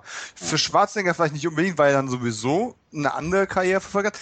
Jonathan Mostow, wo habt ihr ihn zuletzt gesehen? Was hat er noch gemacht seitdem? Ich meine, er hat Jahre gebraucht und dann äh, hat er nochmal diesen ähm, Bruce Willis-Film Surrogates irgendwie auf die Reihe zu bekommen und seitdem nicht mehr gesehen. Nick Stahl habe ich jahrelang nicht mehr gesehen. Irgendwie, ich glaube, äh, wo war er denn? Sin City irgendwie nochmal irgendwie? Ach ja, ja, Aber keine tragende Rolle. Man konnte ihn noch nicht mal erkennen. Ja. So, der einzige, der, der es noch gut geht, ist Claire Danes. Freut mich für sie. Dank Aber Homeland, ja. ja, dank Homeland. Und Das war aber auch Logan darf auch für, für Asylum äh, jetzt noch weiter Filme machen. Also Ja, also wirklich, genau. Also Stars hat der Film nicht hervorgebracht. Claire Dance hat er eh, was hat die nochmal geschrieben? Eine Tierärztin oder irgend, also ich kann mich nicht mehr ganz erinnern, also Sagt auch Tierärztin. Was natürlich eine schöne Idee war, weil man immer auf das Hundethema auch eingegangen ist. Also, was ist schöne Idee? Running Gag. Ja, warum, Ja. warum nicht, ne? Aber im Endeffekt, Aber, aber Christiana Logan war nochmal Blood Rain. Ich meine, ich liebe Blood Rain. da hat sie die Doppel-Ds wenigstens ausgepackt, ja. Aber, Und da bin ich bei Uwe Boll heute noch dankbar für. ja, Ja, das das seid Vermächtnis. einfach, ja. Aber ich sag mal, sie war solide. Also der TX, wir können ja, Ja. später nochmal sagen, wer war der beste Schurke. Der TX wird da sicher nicht genannt. Du kannst, du kannst Robert Patrick nicht schlagen. Nee. Und das liegt nicht an Christian Logan, das, das kannst du nicht so simpel einfach kopieren und dann erwarten, dass es funktioniert, nur weil es auf einmal eine Frau ist. Ja, die wollten einfach was Neues, die Ja. Gleichberechtigung oder einfach mal einen neuen Weg. Ja, was nehmen wir, eine Frau? Da haben sie natürlich diesen Weg eingeschlagen. Man hätte den Weg einschlagen müssen, Teil 3 in der Zukunft Ende. Das hätte den Kreis Ja. dann irgendwie zumindest geschlossen. Absolut. Und ich finde, Teil 3 verzögert das Ganze auch nur. Ne? Also das Finale ist schön. Ja. Man, man will dann den Fans es geben. Mir kam es fast so vor, als ob man sich schon bewusst war, dass man in die Zukunft muss. Aber man hat sich gedacht, nee, da machen wir zwei Filme draus. Ja, Mhm. Das Franchise melken wir schön. Äh, machen wir nochmal eine Schleife zurück. Servieren den Leuten eigentlich ein, eine, ja, Dasselbe. ja, dasselbe, einen lauwarmen Plot nochmal und dann machen wir sie heiß für die Fortsetzung. Das hat einfach letztlich finanziell, hast du glaube ich recht, Kevin, 400 Millionen. Ich meine, die haben jetzt nicht geweint, die haben ihr Geld verdient. Ähm, aber sie haben bestimmt ein bisschen mehr erwartet, denke ich. ich aber, wa aber, warum hat er noch so viel Geld eingespielt? Nicht, weil er gut war, sondern im Endeffekt, weil die ganzen Leute auf Grundlage von Teil 2 noch reingerannt sind, weil noch eine Erwartungshaltung da war, bis sich rumgesprochen hat, dass es im Endeffekt nur ja, Teeaufguss von gestern ist. Also würdest du sagen, dass T3 schon am meisten das Franchise geschädigt hat? Ja. Ja klar, dann, hat, dann konnten vier und fünf konnten nur schwer haben. Da hast du recht. Weil die Leute lassen sich ja nicht äh, zwei oder dreimal verarschen letzten Endes. Ähm, also mit der Erwartungshaltung. Ja, schon, aber. Mit den, äh, die, der Erwartungshaltung, ja schon. Aber die Erwartungshaltung äh, ist eben halt bei Terminator, äh, hat eben halt viele Fans. Und da spielt, die spielt schon eine große Rolle. Und wenn die hören, oh, spielt diesmal nicht in der Zukunft, die gehen jetzt wieder auf die Erde und so weiter. Bei Genesis ist es ja letzten Endes genauso. Also das zweite, die zweite Hälfte von Genesis ist ja eigentlich auch wieder Teil 3 oder Teil 2. So, und äh, da sagen die Leute sich, oh nee, nochmal will ich mir das Ding nicht nochmal wieder angucken. Also dasselbe in Grün eigentlich. Ja. Ja, würde ich auch sagen. Fand ich den Grundton von der Endzeitstimmung war schon war wieder etwas düsterer. Ja gut, die Fremdschämen-Momente haben es natürlich vernichtet, ja. Aber hm. das Finale war zumindest sehr, sehr düster. Um nochmal was Schönes zu sagen, ähm, also abgesehen von dem Ende, die ähm, kleine Verlinkungen zu den vorherigen Filmen, in denen man Dr. Silverman nochmal hat äh, auftreten lassen. Kleine Szene nur, die meisten haben es dann schnell wieder vergessen oder konnten gar nichts mit dem, mit dem armen heulenden Psychiater anfangen. Aber das war nochmal ein schöner Moment. Auch wenn ich persönlich es natürlich lieber gesehen hätte, wenn man äh, Detective Vukovic, also Lance Henriksen nochmal als grantelnden, fluchenden Ex-Cop im Rollstuhl nochmal gebracht hätte, wie es mal kurz angedacht war. Oh, das wäre natürlich was gewesen. Also, final, besser oder schlechter als sein Ruf? Ich glaube, er hat den Ruf verdient, oder? Terminator 3, was sagt ihr? Ja. Als Fortsetzung des Terminator-Franchise ist er enttäuschend. Auch der schwächste, einer der schwächsten Teile der Reihe. Wenn, na, ich würde mal sagen, der schwächste Teil der Reihe, kann man schon sagen. Für mich zumindest. Aber als Actionfilm sozusagen fand ich ihn okay. Man muss ihn natürlich mit den ersten beiden schon vergleichen, das ist einfach so. Da stinkt er natürlich total ab ein guckbarer Film, aber ein schlechter Terminator-Film. Und ja. definitiv der schlechteste der ganzen Reihe. Und das ist die gute Nachricht. Danach konnte es nur noch bergauf gehen. Naja, theoretisch. Sind wir uns ziemlich einig. Dann lass uns, ja, lass uns mal auf den Kleinbildschirm gehen, denn es gab ja nicht nur Kinofilme, denn 2008, Arnold war ja nicht mehr zur Verfügung gestanden als Schauspieler. Der war ja der Gouvernator danach. Und dann kam die Fernsehserie The Sarah Connor Chronicles 2008. Die erste Staffel, die umfasste lediglich neun Folgen. Die zweite Staffel dann ein Jahr später immerhin 22 hat somit das Franchise eben auf den TV-Bildschirm gebracht. Kevin, du kennst die Serie nicht? Nein, ich habe sie nicht gesehen, aber auch deswegen, weil ich Serien so ab den Ende 90er nicht mehr großartig verfolgt habe. Serien sind mittlerweile toll, keine Frage, besser als früher, weil die alle eben halt auch einen Cliffhanger haben. Früher halt, da gab es eine Episode, wurde eine Geschichte erzählt, dann gab es eine neue Episode, neue Geschichte. Ja, ab dem neuen Jahrtausend ungefähr oder ein bisschen später, da war es dann eben halt so, dass die äh, Geschichten immer weiter erzählt worden sind in den Serien. Und das ist das Problem eben halt, wenn du dann ein, zwei Folgen verpasst, bist du weg vom Fenster. Und zeitlich kriege ich es einfach nicht mehr hin, viele Serien zu gucken. Diese Sarah Connor Chronicles ist eines der Opfer, die ich leider bringen musste. Und Dom, hat er was verpasst? Ja. Wobei es natürlich schwer ist. Ich bin der Erste, der zugibt, der, dass ich damals gesagt habe, welcher Mensch braucht eine Terminator-Fernsehserie? Das kann nur schiefgehen. Ich bin nicht pauschal gegen ähm, Serienadaptionen von, ähm, von Kultfilmen. Ich bin auch ein großer Fan der, der Highlander Fernsehserie, um nur mal ein Beispiel zu nennen. Hatte ihre Anlaufschwierigkeiten, war danach aber toll. Terminator sah ich aber einfach als keinen Stoff, den man jetzt unbedingt fürs Fernsehen adaptieren muss. Schon alleine aufgrund der Tatsache, dass eben das Problem besteht, die Story ist limitiert. Du kannst nicht unendlich dieselbe Story erzählen. Teil 3 hat das eindrucksvoll bewiesen. Und äh, die Konzeption klang jetzt auch nicht so aufregend. Ich wurde eines Besseren belehrt. Die Serie ist sicherlich nicht frei von Fehlern. Vor allem die erste Staffel. Aber äh, sie hat so viel tolle Momente. Sie hat so viel schöne Sachen für Terminator-Fans zu bieten, äh, sei es von Performances als auch äh, Reminiszenzen an die früheren Filme. Das ist einfach schön anzusehen. Von vorne bis hinten. Und schade, dass es genau an dem Punkt, an dem es dann aufhörte, naja, aufhörte. Sehe ich ähnlich. Also ich kenne die Serie auch, bin, hatte ähnlich wie Dom eben viel, also große Angst, dass, dass es einfach nur eine, eine lieblose TV-Verwurstung wird von der Saga, dass man auch tricktechnisch nicht mithalten kann war mir bewusst, ich habe es schlimmer erachtet, also es war eigentlich ganz gut. Tricktechnisch, auch wenn, mhm. wenn man sicher jetzt nicht mit Terminator 2 mithalten konnte, obwohl es schon 2008 war, aber es war eigentlich schon überzeugend. doch viel mehr überzeugte eben die vielschichtige, packende Geschichte. Also mich hat es auch total überrascht. Ich fand die erste Staffel auch gut, besser als Terminator 3, aber eben auch noch nicht äh, äh, letztlich top. Aber mit der zweiten Staffel hat mich die Serie dann abgeholt und ähm, ich wollte eigentlich auch mehr haben von Sarah Connor Chronicles, habe ich leider auch nicht mehr bekommen, ist ja abgesetzt worden. Es gab auch ein paar Faninitiativen, die wollten mhm. das Ding zurückholen, leider. Wie also ist es ein offenes Ende oder wie? Mm, sagen, wir, sagen wir mal so, ähm, ohne es dir jetzt kaputt zu machen, weil du sollst als Terminator-Fan es irgendwann mal nachholen. Es schließt viele Sachen der Serie ab und äh, legt aber gleichzeitig den Grundstein dafür, mit der dritten Staffel in eine ganz andere Richtung zu gehen. Eine sehr aufregende Richtung, die gerade in, in einem Serienformat Sinn gemacht hätte. Schade. und an der Stelle, nee. Also du könntest dir, du könntest dir die ersten zwei Staffeln, die einzigen zwei Staffeln, anschauen. Und wenn du fünf Minuten vor Ende der letzten Folge einfach ausschaltest, ist die Serie perfekt abgeschlossen. Alles in Ordnung. Okay. Natürlich äh, reicht man den Arm für eine dritte Staffel mit den letzten fünf Minuten. Eigentlich ein ähnlicher Effekt wie Terminator 3. Ja, man wartet dann auf eine Fortsetzung, die nicht kommt. Oder Terminator 5. Ähm, Oder Terminator 5. Da, da muss man bis zum Abspann warten. Dann gibt es ja. dann da auch nochmal was. Im Endeffekt hat die erste Staffel ein großes Problem gemacht und ich, das könnte sein, dass es auch einige Zuschauer gekostet hat. Sie haben erstmal wirklich mit dem angefangen, was man vorher befürchtet hat. Terminator of the Week. Jede Woche kommt ein neuer T800 aus irgendeiner Ecke gekrochen und will irgendwas und wird dann zerstört. Hey, ist es auf einmal einfach, Terminatoren äh, loszuwerden. Das war ein bisschen ein Problem, aber sie haben halt auch erstmal gebraucht, ihren Rhythmus zu finden, die Figuren. Und im Endeffekt haben sie genau das gemacht, was Teil 3 hätte machen sollen. Man hat an Teil 2 hätte machen können. Sie haben inhaltlich an Teil 2 angeknüpft, haben die Schwarzenegger-Rolle rausgelassen, weil die in dem Bottich vernichtet wurde. Recasting, ein gutes Recasting, tolle neue Sarah Connor und tollen neuen John Connor für ein Serienformat. Ähm, sie haben einen weiblichen Terminator drin und zeigen, wie man es richtig macht. Absolut. Josh Friedman war der, der Serienschöpfer der Serie und ich bin auch begeistert gewesen vom Cast. Ich bin auch so frech und sage, Lena Headey ist die beste Sarah Connor des Franchise. Ja, für mich, sie hat mich am meisten überzeugt, sogar besser als Linda Hamilton und danach kam eh, ja, da kommen wir noch dazu. ähm, übrigens ist die Cersei bei Game of Thrones die Schauspielerin oder in 300 hat sie auch die Frau von Gerald Butlers Charakter. Judge äh, Dredd. Judge Dredd. Also, sie ist eine ganz tolle Schauspielerin. Mhm. Also, ich bin großer Fan von ihr.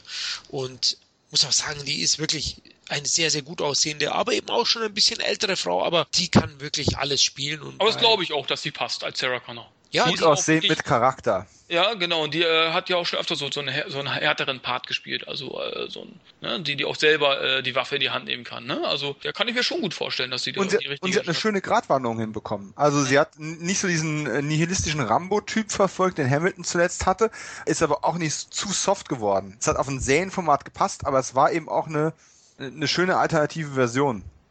Waren die ähm, Quoten denn so schlecht oder? Die waren nicht katastrophal, aber die waren eben auch nicht äh, überragend und ganz billig war die Serie halt im Endeffekt auch nicht. Ne? Ja. Also und, sie hatten einen Riesenstart, weil die erste Folge lief nach dem Super Bowl. Hatten mhm. da natürlich einen Mega-Start. Hat man auch sofort verlängert, weil mit dem Bass konnte man ähm, noch einiges an Zuschauern mitnehmen. Vielleicht war in der zweiten Staffel eben das Problem, weil es ist ja eine Network-Serie gewesen und keine Pay-TV-Serie oder Cable-TV-Serie, dass es eben einen roten Faden von da an gab. Mhm. Und äh, manche Folgen auch wirklich gar nicht so viel Action gezeigt haben, sondern mehr die Charaktere in den Mittelpunkt gesetzt haben, was auch so spannend war. Da gibt es, glaube ich, diese Leuchtturmsfolge. Oh ja. Äh, ganz, ja. ganz großes ja. Kino. Für mich wirklich einer der stärksten Folgen. Das haben, hat vielleicht der normale Action-Fan hat es vielleicht auch ein bisschen verstört und vielleicht sind Dominik und ich eben die Ausnahme. Aber ich kenne einige, also auch Marcel ist großer Fan der Serie, mhm. ein Kollege von uns und holt sie nach. Man kann es auch wirklich ähm, zu Ende schauen, ohne jetzt total frustriert zu sein. Ich denke. Also ich bekomme jetzt kein Lost Ende serviert, oder? Nein. Also ich kann dir garantieren, wenn du es bis in die zweite Staffel reinschaffst, weil dich dieses etwas Schema F-Gehabe aus dem Anfang der ersten Staffel nicht zu sehr genervt hat, wenn du die zweite anschaust, auf den roten Faden kommst, du wirst am Ende mehr haben wollen, wirst aber trotzdem das Ganze auch relativ friedfertig ad acta legen können. Genau. Okay. Und das ist eigentlich auch schwierig zu kriegen und gerade die zweite Staffel hat ein paar ähm, sehr starke Momente gehabt und auch äh, mit ähm, Garrett Dillahunt als, als Konterpart äh, sehr, sehr interessant. Äh, auch das Finale von ich spoilere da an der Stelle mal nicht so sehr viel, weil die Serie, wie gesagt, sie ist nicht so lange, dass man es, dass es ein unüberwindbarer Berg ist, den man nicht mal irgendwann aufarbeiten könnte. Das Finale der ersten Staffel war schon das hat ein richtiges Terminator-Feeling gehabt, obwohl du natürlich durch die, durch die Senderbeschränkungen jetzt keine große Gewalt zeigen konntest. Aber es wird im Prinzip, es ist ein viertelstündiger, sehr actionarmer, aber unglaublich intensiver Showdown. Fast wie ein Musikvideo mit Johnny Cash in der Unterlegung. Das ist einfach Bombe. Sehr viel Atmosphäre, die ganze Serie eigentlich. Und auch ein toller Soundtrack. Hammer, genau. Und auch bei der letzten Finalfolge habe ich mich hingesetzt, war eigentlich begeistert und habe natürlich auch auch wenn es einigermaßen rund ist, habe natürlich wie, wie Dominik auch und viele Fans geflucht, weil ich mir schon gewünscht hätte, dass, dass es weitergeht. Aber trotzdem wirklich eine Sichtung wert, Kevin. Auf jeden Fall musst du nachholen. Okay. Ja, musst du. Hilft nichts. Ja, wie fandst du Summer Cloud, Dominik, noch äh, als Terminator? Ähm, ansehnlich. Ähm, aber mal, mal, unabhängig davon, dass ich ähm, sie schon durch die äh, Firefly-Serie von Joss Whedon, ähm, respektive auch den Serenity-Film, äh, toller Science-Fiction-Film, mochte und die ähm, Sci-Fi-Geeks ja sowieso geschlossen hinter ihr stehen. Sie hat's auch toll gemacht. Also unabhängig davon, dass man natürlich eine angesagte, junge, gut aussehende Schauspielerin sich geholt hat, die gerade einen kleinen Hype hat. Das war natürlich Zielpublikum-Casting. Aber sie hat's trotzdem toll gemacht. Sie hat eine, eine schöne Charakterstudie einer Maschine geliefert. Was nicht einfach ist, ohne Lächelkurs zu nehmen. Genau, gegenüber Frau Locken, ja, oder mhm. ja, da war sie eben auch stärker. Das, also actingmäßig ist die Serie schon top. Klar, die haben natürlich auch mehr Zeit zur Charakterentwicklung, darf man auch nicht ja. vergessen. Ist auch ein bisschen unfair vielleicht, aber die Serie hat mich doch auch sehr überrascht und hätte durchaus Potenzial gehabt für noch für die ein oder andere weitere gelungene Staffel. Schade. Aber trotzdem, Leute, der, wo sie nicht gesehen hat, kann sich drauf freuen. Also bitte holt sie nach, wenn ihr Cypher-Fans seid. Ist auf jeden Fall sehenswert. Gut, dann lasst uns zum Kino zurückkehren. Denn Terminator kehrte natürlich auch zurück ins Kino. 2009 war es wieder soweit. Also wieder sechs Jahre vergangen. Und dann trauten sich die Produzenten endlich das, was man, was man sich auch als Fan gewünscht hat, nämlich in die Zukunft zu gehen. Und ja, eigentlich ist es fast ein Reboot ohne Ani, kann man sagen. An sich der richtige Weg, oder? Der richtige Weg, wahrscheinlich der konsequente, der einzige Weg, den sie hätten gehen können, außer mit einem Remake anzufangen. Und ein Stück weit hat ja, auch wenn die Serie nach zwei Staffeln eingestellt worden ist, die Serie bewiesen, dass man Terminator im Endeffekt auch machen kann mit Abstrichen, ohne Arnold Schwarzenegger aufs Poster zu knallen. Aber an der Stelle möchte ich irgendwann erstmal was Positives sagen. Oh, das ist hart. Kevin, komm. Oh, die Erlösung. Na gut, also wenn man was Positives sagen würde, muss man immer sagen, die Besetzung. Ich meine, du hast Christian Bale. Ja. Das ist mhm. schon mal gut. Sam Worthington ist auch eine gute Besetzung, finde ich. Fünf, sechs, sieben Jahre hat er, glaube ich, viele große Rollen gehabt, in großen oder Blockbuster-Filmen. Sabotage. ja, gut, Sabotage, da war, war, ja blass. Also, ich meine, da waren ja alle anderen auch blass. Da, da war die ganze Besetzung ja irgendwo, wo du dich gefragt hast, äh, warum spielen die überhaupt mit? Total verschenkt, ne? Aber, aber der hat zum Beispiel hier äh, Kampf der Titanen und so, hat er ja auch gemacht. Mhm. So. Und ich muss sagen, mir hat das Zukunftsszenario gefallen. Was mir weniger gefiel, war eben halt, Ah, das Setting an sich, ich meine, alles war Wüste und so weiter, es passt schon, aber es spielte einfach nicht so, oder es war nicht so, wie du es dir erwartet hattest. In Dunkelheit, in irgendwelchen Trümmerhaufen von Städten oder was ich was, wo dann irgendwelche äh, Maschinen auf der Suche nach den restlichen äh, Menschen sind, die sich da irgendwie äh, verstecken. Auf ähm, Totenköpfe fahrend. Ja, und so, so war, so hätte man, so, also so, so hätte ich mir das ja zum Beispiel vorgestellt. Es war, finde ich, Salvation war letzten Endes, war es auch ein guter Actionfilm, gerade am Ende, da geht's ja richtig ab. Aber äh, im Endeffekt hat's dem Franchise auch nicht weitergebracht und lässt wieder, wieder Fragen offen. Es endet wieder so, dass es sagt, okay, dann lass uns jetzt endlich davon nochmal äh, äh, eine Fortsetzung machen, damit man das Ganze beendet und Skynet endlich kaputt macht. Ja? Aber nein, mhm. wieder endet der Film mit einem, ja, mit einem Cliffhanger und wieder bekommt der Fan äh, kein Ende serviert sozusagen. Das Tragische. Und dann äh, hast du es natürlich schwer mit Genesis äußerst ärgerlich, ja. Ich finde, um was positiv zu sagen, ich habe ja vorhin gesagt, ich finde äh, Salvation sehr, sehr gut. Also sehr, sehr gut. Ja, jetzt übertreibe ich mal wieder, Leute. Aber ich finde von der Action gut. Mir, mir haben auch viele Ideen gut gefallen. Zum Beispiel der Terminator, der Vor-Terminator, ich weiß nicht, 600 hieß der, glaube ich, den man da gesehen hat, hat mir gut gefallen. Ähm, ich fand auch Christian Bale als John Connor gut, nicht überragend. Es wäre mehr gegangen. Ich denke, er hat die besten Szenen haben sie leider nicht gedreht. Da hat er ja ein paar Mitarbeiter zur Sau gemacht. da hätte er, das hätte, hätten sie vielleicht reinschneiden müssen, wie er da den Beleuchter da so, das war ja damals legendär.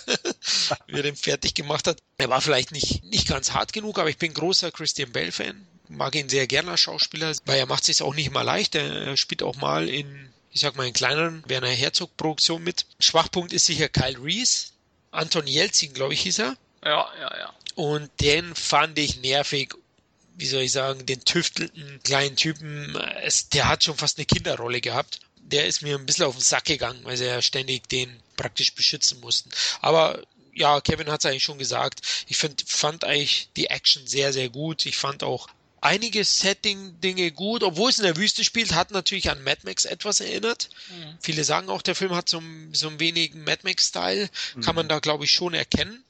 Die Story fand ich jetzt nicht so schlecht. Allein habe ich mich riesig gefreut, dass wir in einem U-Boot äh, Michael Ironside begegnet sind. Den hatte ich zuvor ewig nicht mehr gesehen und ich, ich mag diesen, diesen alten Recken auch unglaublich gerne, auch mhm. wenn seine Rolle letztlich nicht wirklich erklärt wurde. Also so, da wurde auch vieles offen gelassen in dem Film.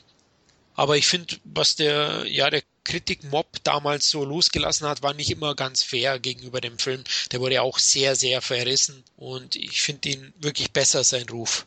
Jetzt darfst du, Dom, du darfst auch mal was Schlechtes sagen. Ich würde sagen, jetzt kriegen wir die Kontroverse. Ja, ähm, ich habe vorhin schon gesagt, Teil 3 ist eigentlich aus meiner Sicht der schlechteste, einfach weil er am bedeutungslosesten ist. Durch seine stupide Kopie und durch den Schaden, den er an dem Franchise angerichtet hat. Nichtsdestoweniger könnte ich wahrscheinlich über keinen Film so sehr fluchen wie über die Erlösung. Ich war erlöst, als der Film fertig war und es keine Fortsetzung gab. Ich meine, im Endeffekt haben sie eigentlich auf dem Papier alles gemacht, was wir haben wollten. Sie haben die Story endlich in die Zukunft verlagert. Sie haben von vornherein angekündigt, wenn das ein Erfolg wird, machen wir gleich eine ganze Trilogie dahin. Deswegen ist der Film auch so offen gewesen im Endeffekt. Ja. Christian Bale als John Connor, endlich eine vernünftige, erwachsene Personifizierung des Anführers des Widerstandes kein Schwarzenegger, aber, weil wir können ihn nicht haben, aber es gibt dann, ist ja schnell rausgesickert, dass es dann doch einen kleinen Terminator-Auftritt von ihm gibt. Voll CG. Der mich damals beeindruckt hatte. Ja, aber anscheinend war ich zu jung. Nö, nö, nö, nö, der ist, der ist okay. Der, also ich finde ihn auch nach wie vor völlig in Ordnung. Gut. Jetzt kommt das Aber. Das klingt alles auf dem Papier so toll. In der Praxis, ich meine, ich hätte schon misstrauisch werden sollen, als der Regisseur von Drei Engel für Charlie, der Kinofilm, die Regie für die Erlösung übernommen hat. Der hat noch nicht mal einen richtigen äh, Namen. Ja. Mac, ja, Mac G, weißt du, er hätte auch Madonna kommen können. Also, was soll der Käse? Das Ding, ja, es als alleinstehender Actionfilm ja. Mad Max alike äh, Dystopie funktioniert. Okay, will ich mich nicht beschweren. Aber der Film weiß einfach nicht, was er wirklich will. Der Film ist so vollgestopft mit Sachen, die sich als Spielzeug eignen. Ich sag nur diese, ähm, diese Erntemaschinen, Transformers. Es gibt ähm, Motorradterminatoren. Bitte was? Motorradterminatoren? Es ist einfach so vollgestopft mit, mit Merchandising-Mist, der einfach nur irgendwelche Zielgruppen befriedigen soll. Du hast endlich eine vernünftige Besetzung für John Connor. Und was macht er? Eigentlich gar nichts. Christian Bale, ein toller Schauspieler, sitzt die ganze Zeit einfach da und sieht einfach nur angepisst aus. Wahrscheinlich war es auch siehe Beleuchterdiskussion.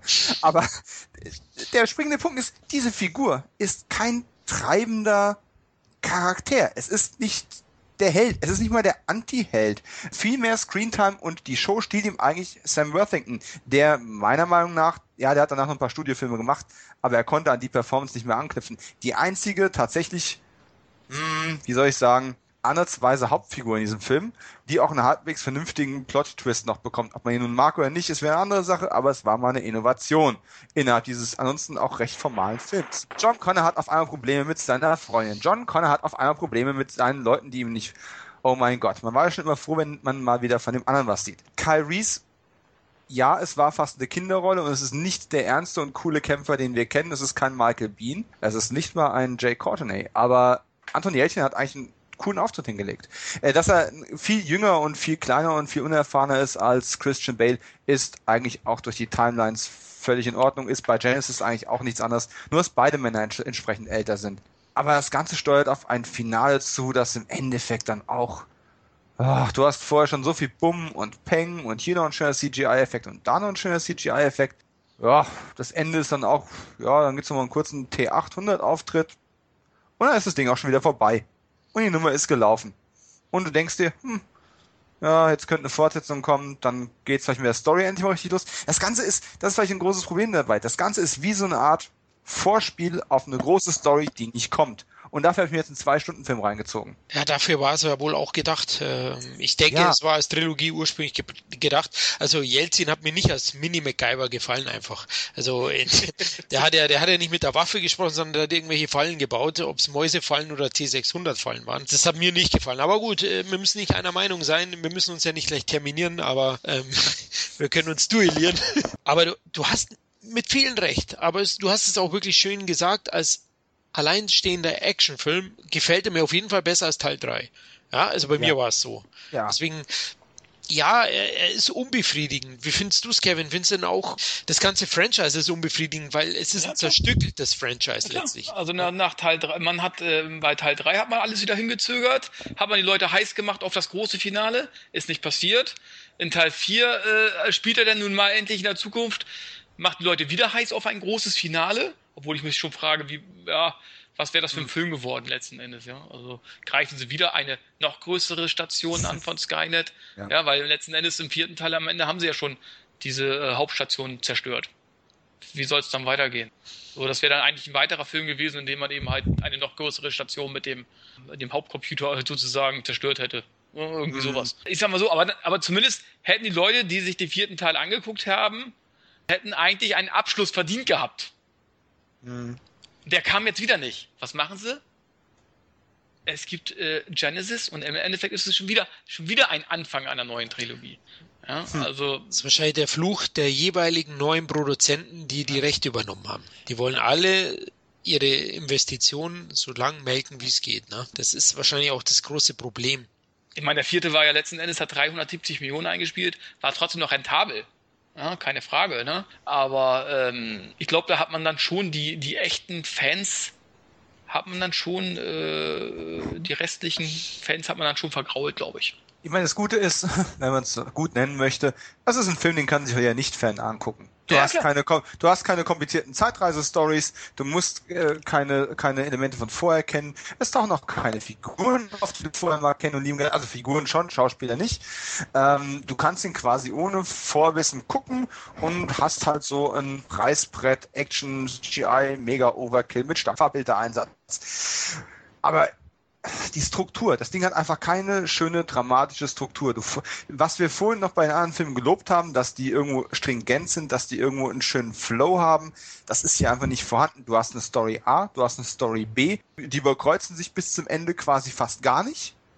Und dass eine Figur wie John Connor so, ich möchte nicht mal sagen negativ, aber einfach relativ langweilig dargestellt wird. Und das, wenn man einen tollen Schauspieler hat, uff, das ist auch eine Leistung. Hut ab vor McG.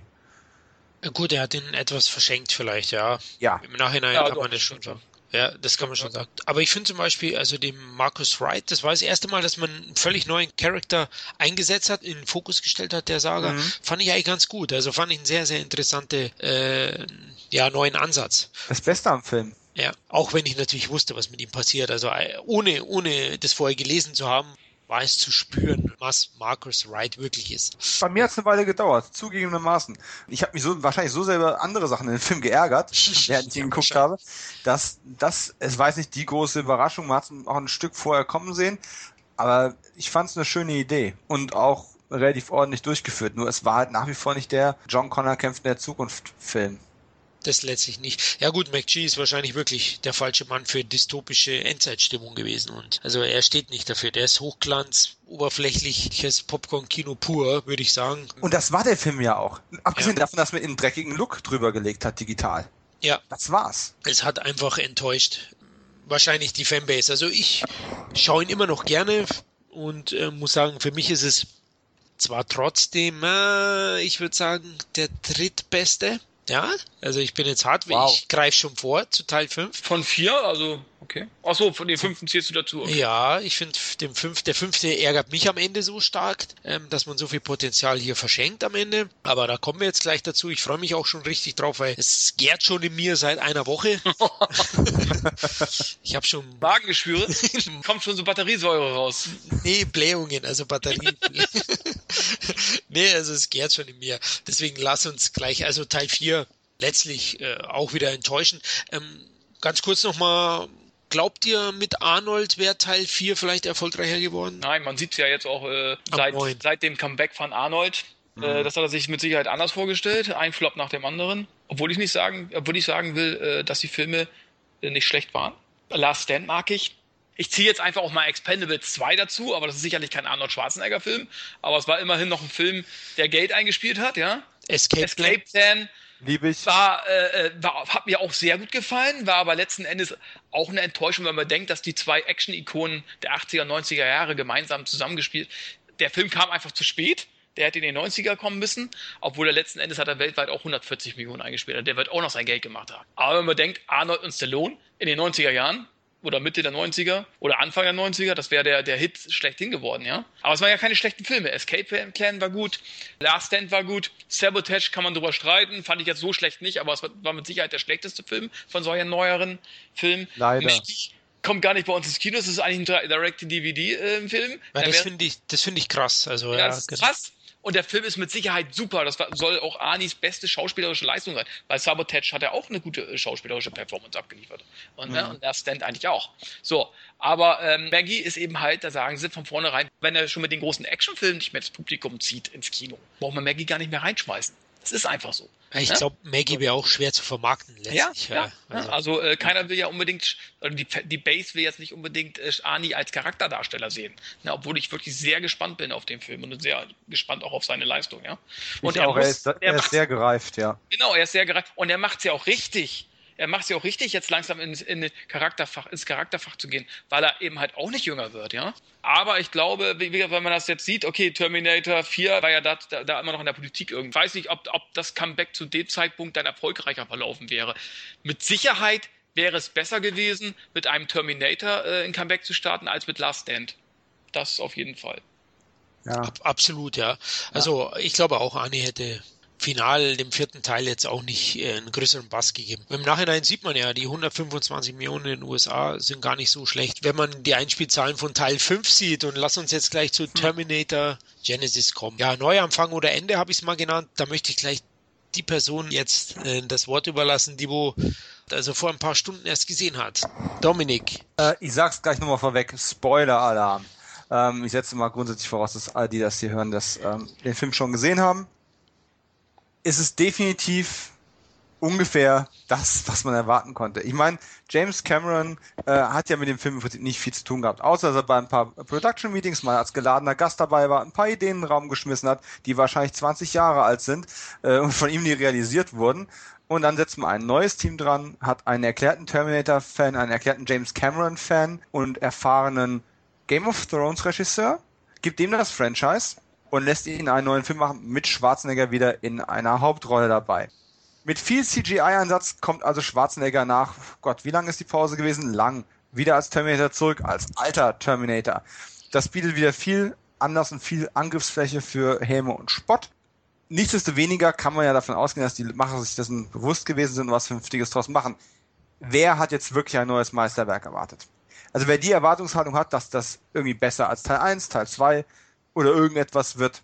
Ja, der lebt nicht im heutigen Kinogeschäft. Dass der Film jetzt nicht so überwältigend läuft, ist enttäuschend, enttäuscht mich auch. Der Film hat mich mit Abzügen nicht enttäuscht. Vielleicht liegt es daran, dass meine Erwartungshaltung von vornherein schon deutlich niedriger ist, als noch vor 15 Jahren gewesen wäre der Film macht sehr viel richtig. Ähm, natürlich musste man die Rollen neu besetzen, natürlich kann man darüber streiten, welche Sarah Connor die beste ist und so weiter und so fort. Und logischer und sinnvoller wird die 5000. Zeitreise innerhalb dieser Timeline auch nicht mehr. es ist schon, es mutet schon fast ironisch an, dass man einen Doctor Who äh, Darsteller in einer Nebenrolle besetzt hat bei diesem ganzen ähm, Zeitliniengekreuze. Also logischer, besser, kultischer oder äh, ikonischer wird das Ganze nicht mehr. Aber Glaubt denn allen Ernstes jemand, dass man einen Film wie Terminator 1 oder auch Terminator 2 auf dieselbe Art und Weise heute nochmal zu einem Erfolgsfilm für das heutige YouTube-Video-Aufmerksamkeitsspanne Publikum hätte machen können? Ich sage nein. Also was macht der Film? Ich habe vorher viel kritisiert, dass man in den Trailern und Teasern das Ganze schon so aufgestellt hat, dass es fast wie eine Art T1, T2 Mash-up-Video aussieht. Das habe ich sehr kritisiert. Im Endeffekt ist das der Film auch. Aber er macht den Cameron-Kniff. Er nimmt Dinge, die dir sehr vertraut sind und stellt sie ein bisschen auf den Kopf. Nicht revolutionär, aber auf eine sehr, sehr schöne Art und Weise. Es ist viel Aufwand und viel Liebe zum Detail da reingegangen, diese Szenen nachzustellen, die im Schwarzenegger als gealterte Maschine, und ja, das ist logisch, das Fleisch altert nun mal wie bei uns allen. Das macht schon alles soweit Sinn. Und ich habe ganz ehrlich erwartet, dass der CGI Overkill und Action Overkill und hektisches Geschnippel und Wackelkamera viel, viel schlimmer ist, als es tatsächlich im Endeffekt ist. Ja, im Showdown geht die Nummer ein bisschen vor die Hunde und spätestens wenn die Leute in die Helikopter steigen, Leute, mhm. ähm, einfach für fünf Minuten die Augen zu machen, alleine wenn die auf das Dach gehen. Sie laufen auf das Dach, sind auf der Flucht vor einem Terminator, also vor ihrem Gegner zumindestens. Und da stehen zwei Helikopter. Wie praktisch. Ne? Nein, die balzen nicht den einen weg und flüchten mit dem anderen. Nein, die flüchten mit dem einen und zwei Sekunden später ist der Schurke in dem zweiten Helikopter hinter ihnen. Was für eine Überraschung schlecht getrickst, dramaturgisch völlig unterste Schublade. Banane. Ja. Ähm, äh, das, äh, ja, und es, das Finale reißt dann auch nicht mehr so viel raus. Aber das sind auch so die ganz, ganz wenigen Schwachpunkte. Die Tatsache, dass es natürlich nicht mit 1 und 2 mithalten kann und die Zeitlinien sowieso schon, ja, lassen wir Logik jetzt mal unter den Tisch fallen. Ich sag nicht, scheißt auf Logik, das wäre der falsche Ansatz, aber da ist an der Stelle nicht mehr viel zu retten. Dieser Film hat eine schöne Balance aus Action, ein paar ruhigere Momenten, Reminiszenzen an die Filme, die jeder liebt und wer sie nicht kennt, soll sie verdammt mal endlich angucken. Es ist eine, ein ordentlicher Humor drin, keine rosa Brillen mehr, Gott sei Dank. Und jetzt kommt's und ja, ich wurde von meiner Begleiterin ausgelacht. Am Ende habe ich eine Träne verdrückt. So, Was? das ist mir Was? ja Was ja ja, Weil ja. endlich aus war, oder? nein, nein, es ist tatsächlich einfach Ehrlich? Oh. ja, ja, äh, und ich finde es eigentlich traurig. Ich habe den, ich habe T2 inzwischen so oft gesehen, dass ich bei dem Finale nicht mehr emotional werde. Ich erinnere mich daran, als ich ihn zum ersten Mal gesehen habe, hat mich das Ende, wenn er sich selbst opfert, emotional ähm, noch abgeholt. Das Ja, ist inzwischen nicht mehr so. Es ist eine ikonische Szene. Heute sitze ich aber da und sage, oh toll, er steckt den Daumen nochmal hoch, wenn das Gehirn bereits verschmuggelt ist. Toll. So viel, so viel zum Zynismus des Alters. Ja, natürlich, klar, da hast du recht. Ähm, natürlich ist das Ende von äh, Genesis, also das Ende vor dem Abspann und all die zuhören, ich erwarte, dass ihr bis zum Abspann, bis zum Ende des Abspanns sitzen bleibt. Das gehört sich so und es lohnt sich in dem Fall auch. Brückenschlag zum Fortsetzungsfilm, wenn er mal kommt. Es hat mich tatsächlich unerwartet nochmal erwischt, wie, ohne jetzt zu heftig zu spoilern, ne, dass die letzte, die vermeintlich letzte Szene äh, von unserem Papst in der Kombination mit der mit der Schlussszene auf dem Lande hat mich tatsächlich wieder so ein bisschen, ohne die Genialität von 1 und 2 zu haben, so ein bisschen an diese legendären Schlussszenen aus dem Film erinnert. Nicht, weil es genauso gut wäre, aber weil es tatsächlich irgendwie so ein bisschen dieses Gefühl wieder heraufbeschworen hat. Und das hatte ich nicht mal mehr unbedingt erwartet, nachdem ich die letzte halbe Stunde mit CGI zugeballert worden bin. Kevin, wie hat er dir gefallen? Na gut, dann fange ich jetzt auch mal an. ja, genau. Ich gehe da mal, ich komme da Also ich stimme, ich stimme äh, Dominik äh, in großen Teilen zu. Ich fand ihn auch besser, als ich gedacht habe, weil meine Erwartungshaltung im Keller war. Gott sei Dank.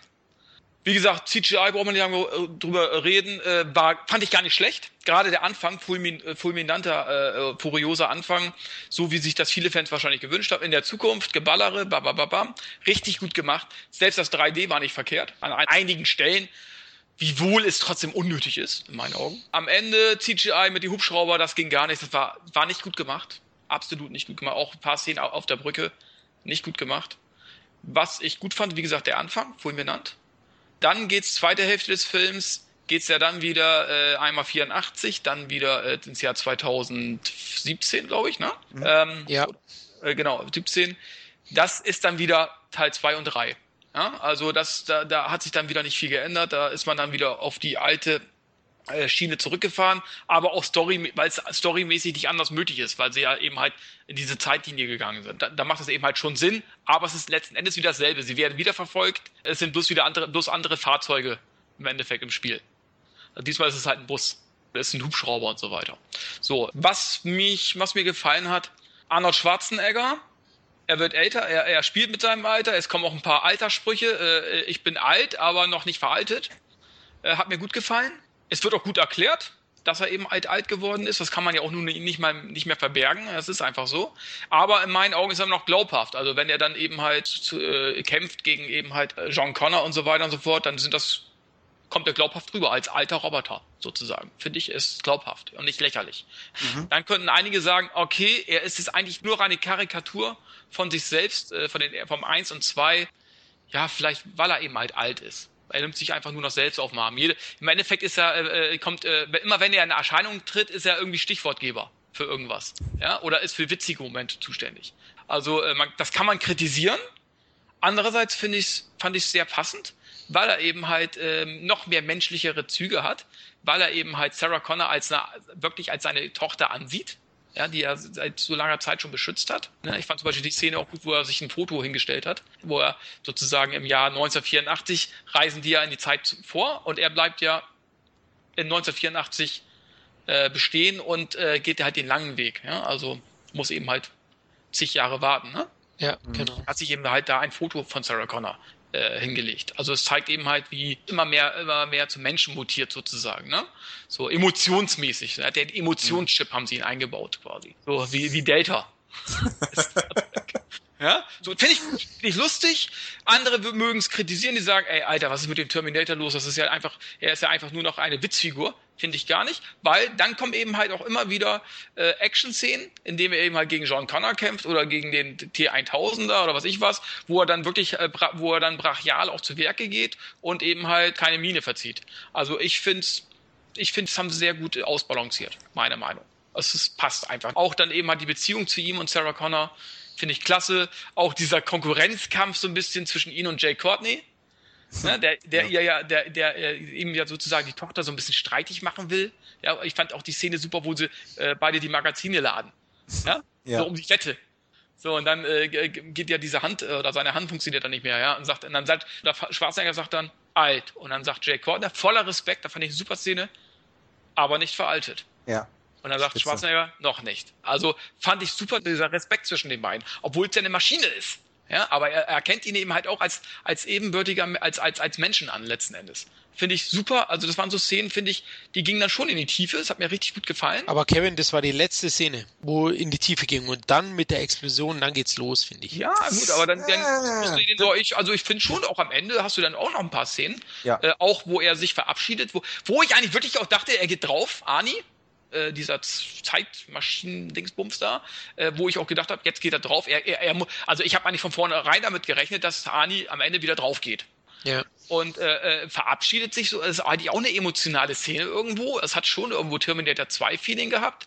Also letzten Endes muss ich sagen, hat mir das Ganze schon gut gefallen auch wenn ich sagen muss, es hat sich, ja, sie haben sich dann doch letzten Endes doch wieder ein bisschen einfach gemacht, weil es dann doch wieder in drei und zwei so ein bisschen endet, das Finale. Wieder so eine, diesmal ist es kein Fabrikgebäude, sondern diesmal ist es so ein, ja, so ein äh, futuristisches Gebäude eben halt, wo eben halt äh, diese, diese Computer oder die Programme hergestellt werden und so weiter. Aber im Endeffekt ist es ja eigentlich schon wieder so ein Finale in der Fabrik, wie in Teil zwei Eigentlich dasselbe in grün. Ne? Oder eben halt im dritten Teil war es eben halt dieses Gebäude von Skynet da ne, wo, wo das Finale eben halt ab oder fast fast das Finale, fast bevor sie dann mit dem Hubschrauber weggeflogen sind zu diesem Atombunkern. Ja, also mhm. äh, es hat dann immer irgendwo wiederholt sich das Ganze schon ein bisschen, ne? vom Szenario her. Ne? Aber trotz alledem muss ich sagen, mir hat's gefallen, mir hat Arnolds äh, Rolle gefallen. Ich fand ihn nicht lächerlich, weil ich ihn eben halt auch dann wiederum in den ernsten Szenen auch glaubwürdig äh, fand. Und ich fand auch die witzigen Szenen passend. Und man hatte keine rosa-rote Sonnenbrille. Äh, also da fand ich es im dritten Teil teilweise schlimmer, ganz ehrlich. Und hier fand ich, haben sie es wirklich passender gemacht. Und eben halt auch diese Vater-Tochter-Beziehung irgendwo fand ich sehr gut. Also ganz ehrlich, mir hat der Film mit Abstrichen, mit einigen Abstrichen von der Zeitthematik, äh, wollen wir gar nicht reden, da äh, kommt man ja gar nicht mehr klar letzten Endes. Hm. Da bleiben ja am Ende bleiben ja auch wieder Fragen offen, wo man sich dann doch fragt, scheiße, hoffentlich gibt es jetzt doch noch eine Fortsetzung, sonst bleibt jetzt ja wieder, äh, wieder mit Fragen. Es endet schon wieder nicht. Aber letzten Endes muss ich sagen, es ist der drittbeste Terminator-Film. Okay, dann werde ich jetzt mal in die Arena steigen. Also, das vor... schneiden wir dann aus. Ja, genau. also vorab muss ich mal sagen, er hat mich top unterhalten. Ich habe ihm auch sieben von zehn gegeben. Also das ist schon viel. Ja. Ich weiß, viele sagen mir eh immer, du gibst viel zu viel bei Actionfilmen. Aber so, umso länger der Film in mir gärt, umso mehr ärgert mich auch vieles an dem, an dem Film. Und ich meine, was soll jetzt folgen? Teil 6 würde ich ganz ehrlich nennen und täglich grüßt der Terminator am besten, weil da kann man dann auch immer wieder dieselbe Szene bringen. Vielleicht macht man mal so ein, so ein, so ein Time Loop äh, Smash-Up aus Terminator, wo, wo er jeden Tag immer gleich erlebt, weil mir kommt es langsam auch so vor, wenn man das Franchise sieht, also vorab mal die erste Stunde fand ich sehr, sehr stark. Ja, da fand ich auch wirklich, man geht den richtigen Weg, man hat eine wirklich die Atmosphäre der ersten beiden oder des ersten Teils hat man toll eingefangen, hat mich auch sofort mitgenommen und das, das war wirklich sehr, sehr gut. Arnold Schwarzenegger, wie ihr beide schon gesagt habt, brilliert in seiner Rolle, überraschend. Also ich hätte eigentlich gedacht, er könnte zur Karikatur von sich selbst werden, schafft er aber, wie, wie ihr beide gesagt habt, äh, umspielt er das spielend eigentlich und bringt eben diesen Joke, indem er so lächelt, dass man bis in seine Mandeln hintersehen kann. Also er reißt da den Mund so weit auf und hat wirklich einige gelungene Gags, eben seinen typischen Spruch, äh, old but not obsolete, ja, oder alt, aber nicht veraltet. Ich habe ihn in Englisch gesehen. Finde aber einige Dinge eben in der zweiten Hälfte hat mich ungemein vieles geärgert, weil man wirklich was mir gefallen hat, fast alles mit dem CGI-Bombast. Dominik, wie du gesagt hast, mit diesen kleinen Fehlern mit, macht man sich so einfach, da, da verspielt man so viel äh, Potenzial mhm. damit. Das hat mich einfach verärgert. Genauso, ich bin großer Fan von äh, C.K. Simmons. Der Mann hat den Oscar geholt dieses Jahr. Seine Rolle ist völlig verschenkt. Ich weiß nicht, warum er, ja, man sieht ihn ein, zwei Mal, ja, aber für, für einen Mann seiner Qualität, finde ich, er spielt den Polizisten, der 1984 praktisch in diesem Kaufhaus war, dem Time-Hopping nach 2017, sieht man ihn eben, er spielt zwar nicht schlecht in seiner Rolle an sich, aber ich finde, der Charakter, die Figur wird eigentlich verschenkt. Außer man plant mehr für die wahrscheinlich nicht kommenden Fortsetzungen, finde ich verschenkt. Ja, er ist ein grandioser Schauspieler. Er ist natürlich dann zufällig war er mal Alkoholiker, deswegen glaubt man ihn nicht so habe ich rausgehört zumindest. So, so ist es letztlich. Dann. Ich würde gerade gerne an der Stelle eingrätschen nochmal. Ähm, mal abgesehen davon, dass äh, J.K. Simmons natürlich toll spielt, ich meine, ich habe ihn noch nie schlecht spielen sehen. Die Rolle, was man der Rolle kritisieren kann, ist, dass es ja die Comic Relief Rolle ist. Das, was normalerweise das nervige Kind oder die ähm, gar nicht so witzige beste Freundin ist und sowas, oder der vollkommen überflüssige Sidekick. Aber dafür, dass er diese Funktion hatte, die mich grundsätzlich in solchen Filmen immer nervt, war er tatsächlich witzig. Und, er, und das ist eben das Tolle daran, dass man einen Schauspieler genommen hat, wie J.K. Simmons, der eine gewisse Glaubwürdigkeit von vornherein mitbringt, einfach durch seine Seriosität, die er ausstrahlt. Und dann ist er die komische Nebenrolle. Das fand ich toll. Und äh, in, ich habe in dem Augenblick, wo die ihn mit O'Brien angesprochen haben, wo er das erste Mal zu sehen war, habe ich als erster und einziger im Kino gelacht, weil mir der Name von dem Polizisten wieder eingefallen ist. Es ist einfach eine schöne Idee, das wieder aufzugreifen. Ist die Rolle notwendig gewesen? Nein, natürlich nicht. Überhaupt nicht. Aber für das, was sie als Funktion haben sollte, fand ich den erstaunlich witzig kann nur nicht ganz nachvollziehen, dass er diese Rolle angenommen hat, ja. Also die wird den ja wohl kaum. Genau, ich wollte gerade sagen, es kann wohl nur die Gage gewesen sein, ja. Ähm, ich fand ihn verschenkt. Ich, ich hätte ihm eine größere Rolle zugesprochen oder gehofft, eine zu bekommen. Wie wäre es denn gewesen, wenn er der Terminator gewesen wäre? Da kommen wir zu mm. dem zu dem Marketing-Chaos im Vorfeld. Und das dürft ihr beide nicht vergessen. Ihr, genauso wie ich auch nicht. Das war mir jetzt am Anfang auch nicht so bewusst. Natürlich sind die Erwartungen von uns allen immens weit unten. Denn die Trailer waren dermaßen schwach. Also die ersten Trailer, diese Hochglanzoptik, die CGI-Schmarrn mit dem Bus, ab da schwächt der Film auch. Also die Trailer spiegeln hier den Film schon großteils eben. Dann natürlich, dass man jeden Twist eigentlich schon verraten hat. Nämlich für mich ist auch John Connor ein Schwachpunkt des Films Bad Guy Jason Clark, den ich sehr, sehr gerne sehe. Planet der Affen Revolution, gut gespielt. Mhm. Äh, ähm, White House Down, glaube ich, Bösewicht gespielt. Er spielt ja auch immer den Bad Guy. Nimmt dem Film unheimlich viel äh, an Spannung aus meiner Sicht, ähm, dass man da eben schon so viel weiß. Aber andererseits natürlich auch stark geerdet war. Und ähm, so konnte man vermutlich, so Fans wie wir, nur positiv überrascht werden. Jetzt sage ich dazu aber noch eins. Ich, ich, fand ihn, ich fand ihn jetzt nicht schlecht. Also äh, gut, okay, er kann ja nichts dafür für die Story. Also ja. dass er letzten Endes, dass er letzten Endes der Bösewicht ist. Ich meine, eigentlich ist es ein, ich muss schon sagen, also dass man das im Trailer verrät, ich meine, das ist dumm, ganz ehrlich. Also das ist total bescheuert. Weil im Kino hätte ich echt gedacht, fuck, Ja. John Connor ist Ja. jetzt der Oberarsch? Ja? Ja. Was Ja. soll die? Ich meine, eigentlich ist es ein Geniestreich gewesen, finde ich schon, ne? Es, Und, es ist ein äh, Geniestreich. Und ja. jetzt, jetzt sage ich dir noch eins. Der Plot-Twist aus Terminator 2, dass Arnie auf einmal der Gute ist, der ist im Trailer auch drin gewesen damals. Genau. Was So, das? das hat man damals genauso schwachsinnig gemacht. Genau. Und die, ähm, Florian, du hast es eben schon gesagt, die Trailer, die ersten Trailer waren einfach, diese Optik ging gar nicht. Und alle, die Zuhörer, die den Film noch nicht gesehen haben sollten, äh, wegen Spoiler ein Problem, aber wenn, der Film ist bei weitem nicht so schlecht, wie die Trailer einen glauben machen, Gott sei Dank.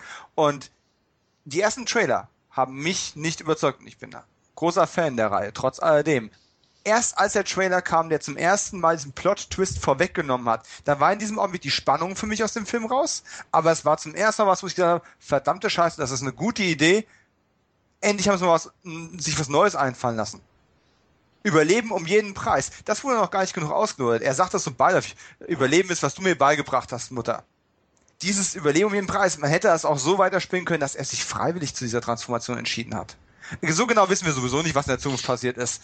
Auch ein, auch ein Schwachpunkt des Films. Ähm, er lässt natürlich wieder unglaublich viel Fragen offen. Ja. Und wir werden sie nicht serviert bekommen, weil ich glaube, wir können kurz vorwegnehmen, ich bezweifle, dass es weitere Fortsetzungen geben wird. Obwohl die Kinostarttermine schon feststehen, glaube ich nicht, dass Paramount das Risiko gehen wird. Ja, man könnte ihn, man könnte dann schon sagen, ich, wir machen ihn günstiger, wir machen ihn irgendwie doch wieder mehr für den Kern der Fans. Man weiß es nicht. Aber du kannst den so einen Film ja auch nicht unter, unter 50 Millionen Dollar oder so machen. Kannst ja auch nicht. Nee, nee. Auf keinen Fall. Und, und er nimmt eben, lass uns ruhig wild drum spoilern.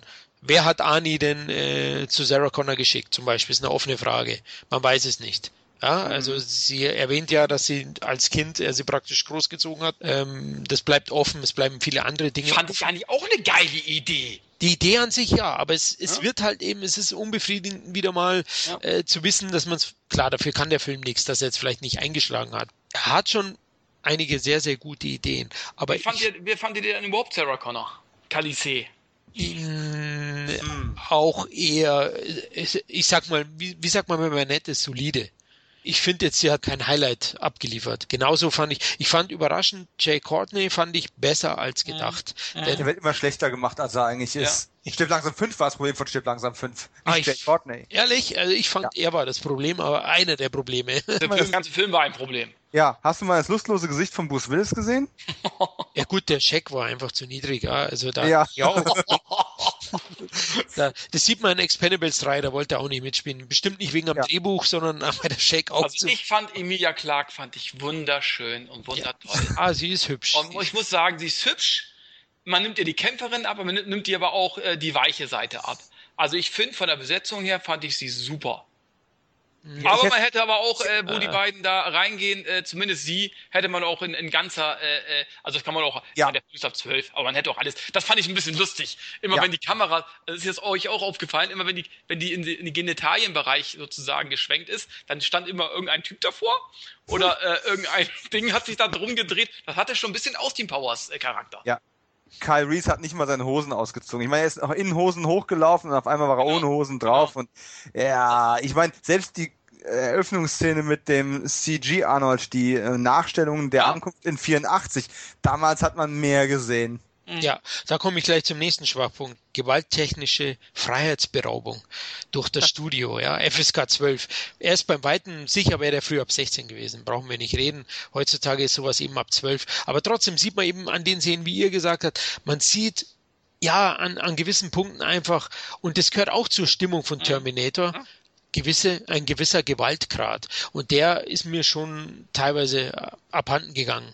Es waren ja kaum Unschuldige beteiligt oder relativ wenige. Eigentlich haben die zwei Terminatoren sich dann gegenseitig nur eins auf die Ommel gegeben, was auf Dauer dann auch ermüdend war für mich, ja, weil die Schlacht am Ende vielleicht sogar zwischen den beiden zu lang ging, ja. Hetzjagd mit Hubschraubern, hin und her, dann nochmal der Fight, dann die Zeitmaschinen.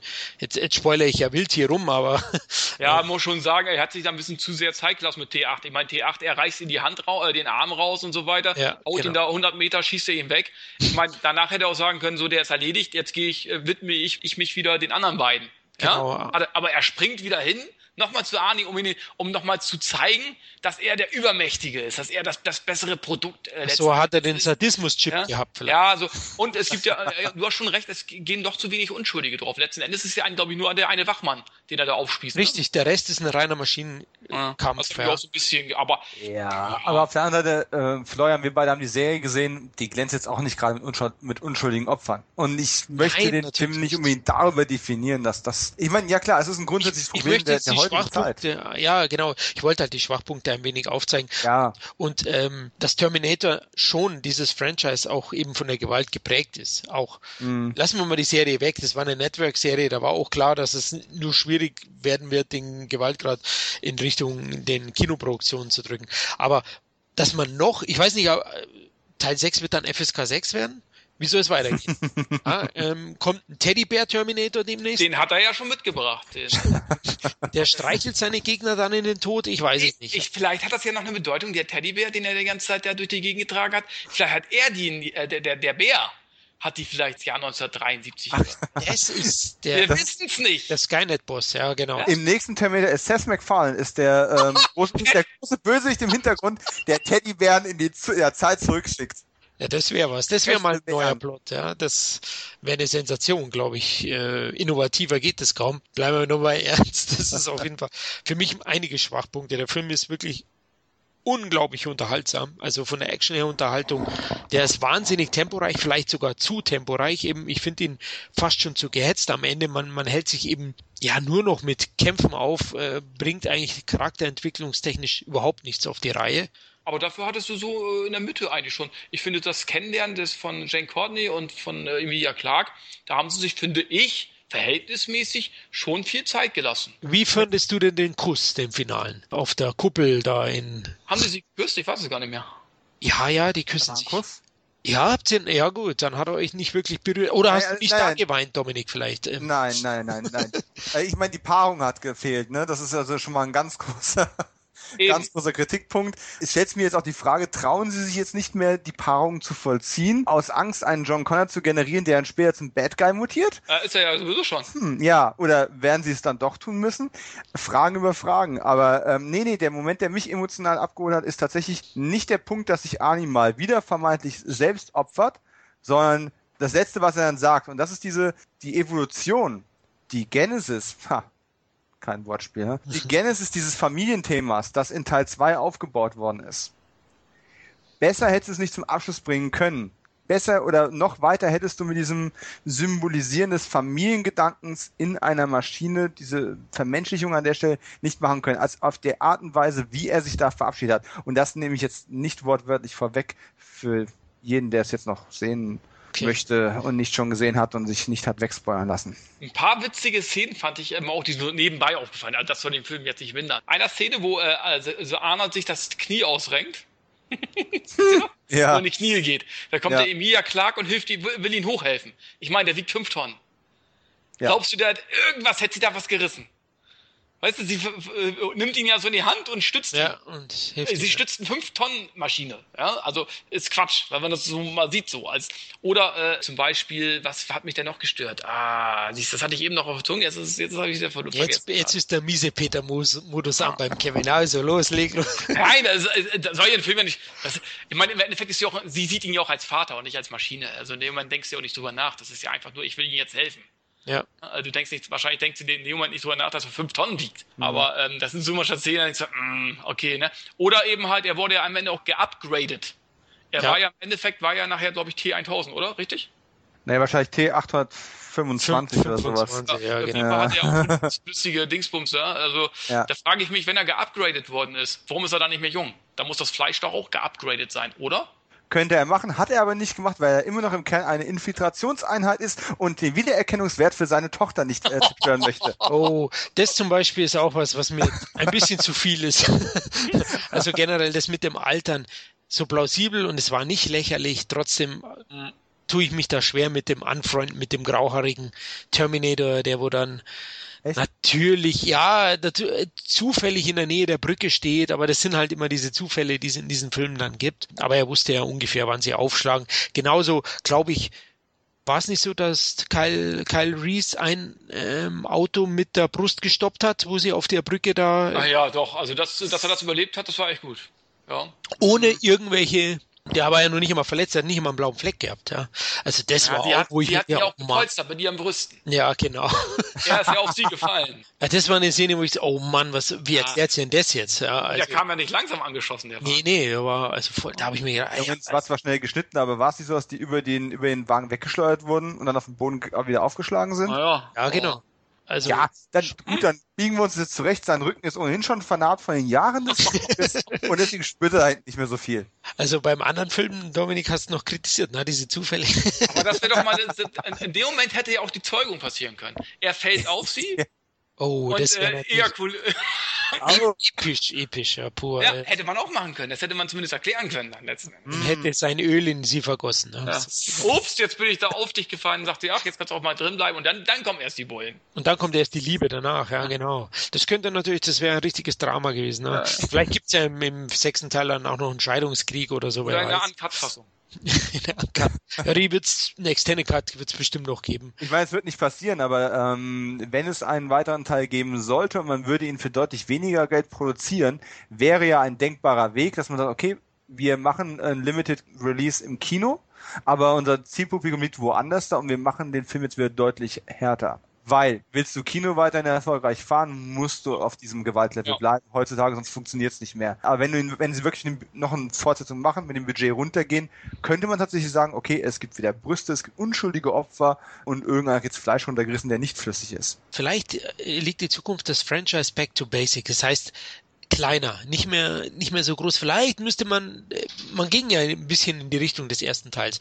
Vielleicht müsste man, müsste man eine kleinere Geschichte erzählen oder man hält sich ausschließlich in der Zukunft aus. Das hat man ja immer noch irgendwie noch verkackt, dass es dann letztlich so, wirklich so düster ist wie in den ersten beiden Teilen. Aber Man, es würde ja weiter, wenn es weitergeht, Ja. würde es ja trotzdem in unserer Zeit weitergehen, erstmal. richtig, und äh, Genesis, was war das, ein Spielbrett oder irgendwie, das war doch irgendwie so ein, was war denn das, ein, so ein Eigentlich- Computerspiel?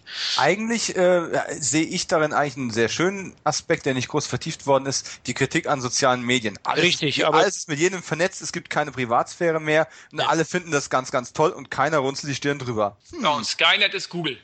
Ja, Richtig, genau, das war, das, das war ja nett, aber es hat man kaum vertieft. Also es leider. wurde letztlich nur angeschnitten. Äh, man hat es auch irgendwie schnell vergessen. Also ich musste jetzt auch kurz nochmal drüber nachdenken, wie genau das gemeint war. Ähm, auch der Liebe von Dr. Who wurde ein wenig verschenkt, aber klar, man sieht ihn, man sieht ihn genau, glaube ich, dreimal im Film, den Darsteller. Ja. Aber hat Aber das ist Setup ähm, für die mögliche Fortsetzung. Ja, genau. Aber Ja. vielleicht machen sie es ja. Wer weiß, wie er in China einschlägt und in den Rest. Naja, ich sag mal, jetzt, wird, nach diesem Wochenende wird er locker die 200 schon überschritten haben, weltweit. aber 500 sollte er wahrscheinlich eigentlich. Nein, schafft er nicht. Also er wird, äh, am, ja, klar, er sollte 500. Da haben sie mit Sicherheit mit gerechnet, ja. Wie war das Ergebnis von vier doch gleich? 370 Millionen weltweit. Hm. Und die wird er nicht schaffen. Ja. Also nur sehr schwer. Es kommt auf China an. Ja. Ja, das glaube ich leider auch. Also Franchise, jetzt können wir gleich die Frage stellen, endgültig zu Grabe getragen? Werden bereits die angekündigten Fortsetzungen gedreht? Wir meinen, es schaut Ähm, nicht gut aus, oder? Achtung, schlechtes Wortspiel, er kommt wieder. Wenn schon nicht in der Form von Schwa Also ich würde mir nach dem heute gesehenen Terminator Genesis trotz Schwächen, würde ich mir wünschen, dass man noch weitermacht. Weil der Wunsch, lass es bei zwei Filmen und setz es Ja. nicht fort, weil alles kann, der ist eh schon seit 20 Jahren nicht mehr up to date. Den, der Wunsch ist mir schon nicht erfüllt worden. Wenn wir jetzt schon das zu einem Franchise immer weiter ausbaut und weiter ausbaut, würde ich mir wünschen, dass man irgendwann mal wieder eine konsequente Linie gehen und es zeitnah fortsetzen würde. Der Film bietet eine gute Grundlage dafür. Ähm, es gibt ein paar Optionen, aber man kann es natürlich auch schnell weiter verkacken. Ich glaube nicht, dass er am Ende ist. Selbst wenn wir jetzt wieder eine Pause reinhauen, wird es halt in ein paar Jahren irgendwann einen Reboot geben. Wir leben in einer Zeit, wo man so eine Marke nicht vergammeln lässt.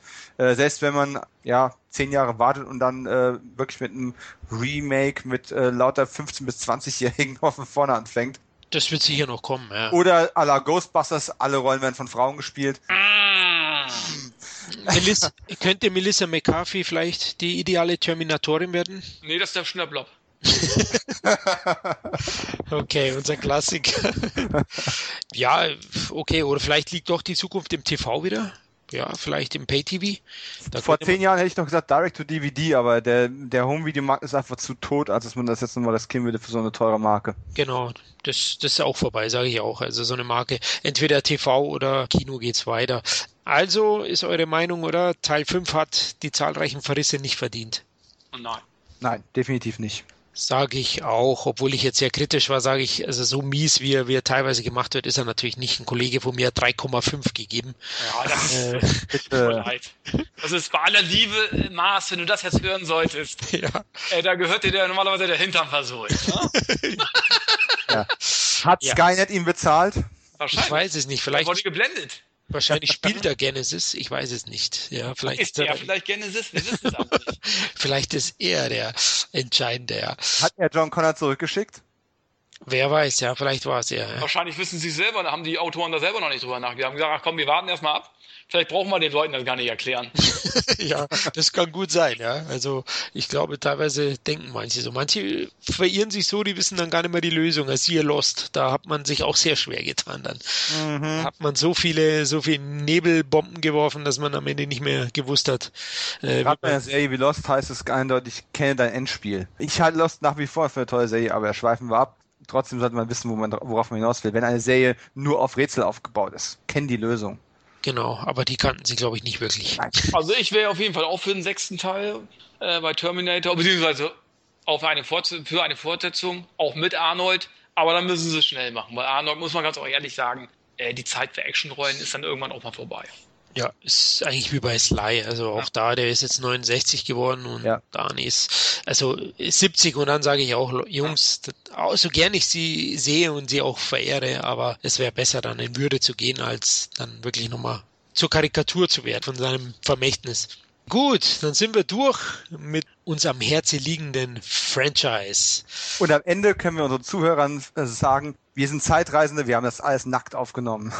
Richtig, genau. Auf also ich bin die ganze Zeit nackt und hier ist kein, niemand, der mich hier verdeckt. Genau. Und ich sitze mit. Während die Kamera läuft, weil wir haben ja alle noch eine Kamera an. Ja, stimmt. Ja, ja ich sitze hier jetzt gerade nackt im englischen Garten, ne, wo ich das aufnehme. Die Polizei holt mich auch gleich, aber ich, ich, Spaß beiseite. Ja gut, ich denke, wir haben fast alles über die Terminator-Saga gesagt. Also wir sind auch wirklich sehr tief gegangen, hat mir unglaublich Spaß gemacht und wir sind genauso gespannt wie ihr da draußen, wie es mit Skynet und den Terminatoren weitergeht in Zukunft. Ja, Dom, Kevin, ich danke euch für eure Zeit und eure Worte. Äh, hat mir wieder riesig Spaß gemacht. Also diese, diese erstmalige Runde war wirklich grandios und ich freue mich auf weitere Runden, vor allem an Dominik. Kevin und ich sind ja schon wie Brüder. Wir, ja, wir wachen ja schon gemeinsam auf sozusagen. also Danke euch, Jungs. War ein großes Vergnügen. Wir kommen definitiv wieder. Oh, schon wieder. Schon. Ja, ich weiß. Es bietet ja. sich einfach an. Ja, ja. Ja, beim Sex sage ich das auch immer wieder. Ja, ja und da muss, da gibt es eben halt auch immer so viele Fortsetzungen bei mir dann letzten Endes, ne? Wo ich dann immer wieder sage, ich komme zurück, ich komme zurück und dann liege ich schnarchend da. Also praktisch unter einer Trilogie machst du es sowieso nicht. Ja, Bemühst du dich gar nicht.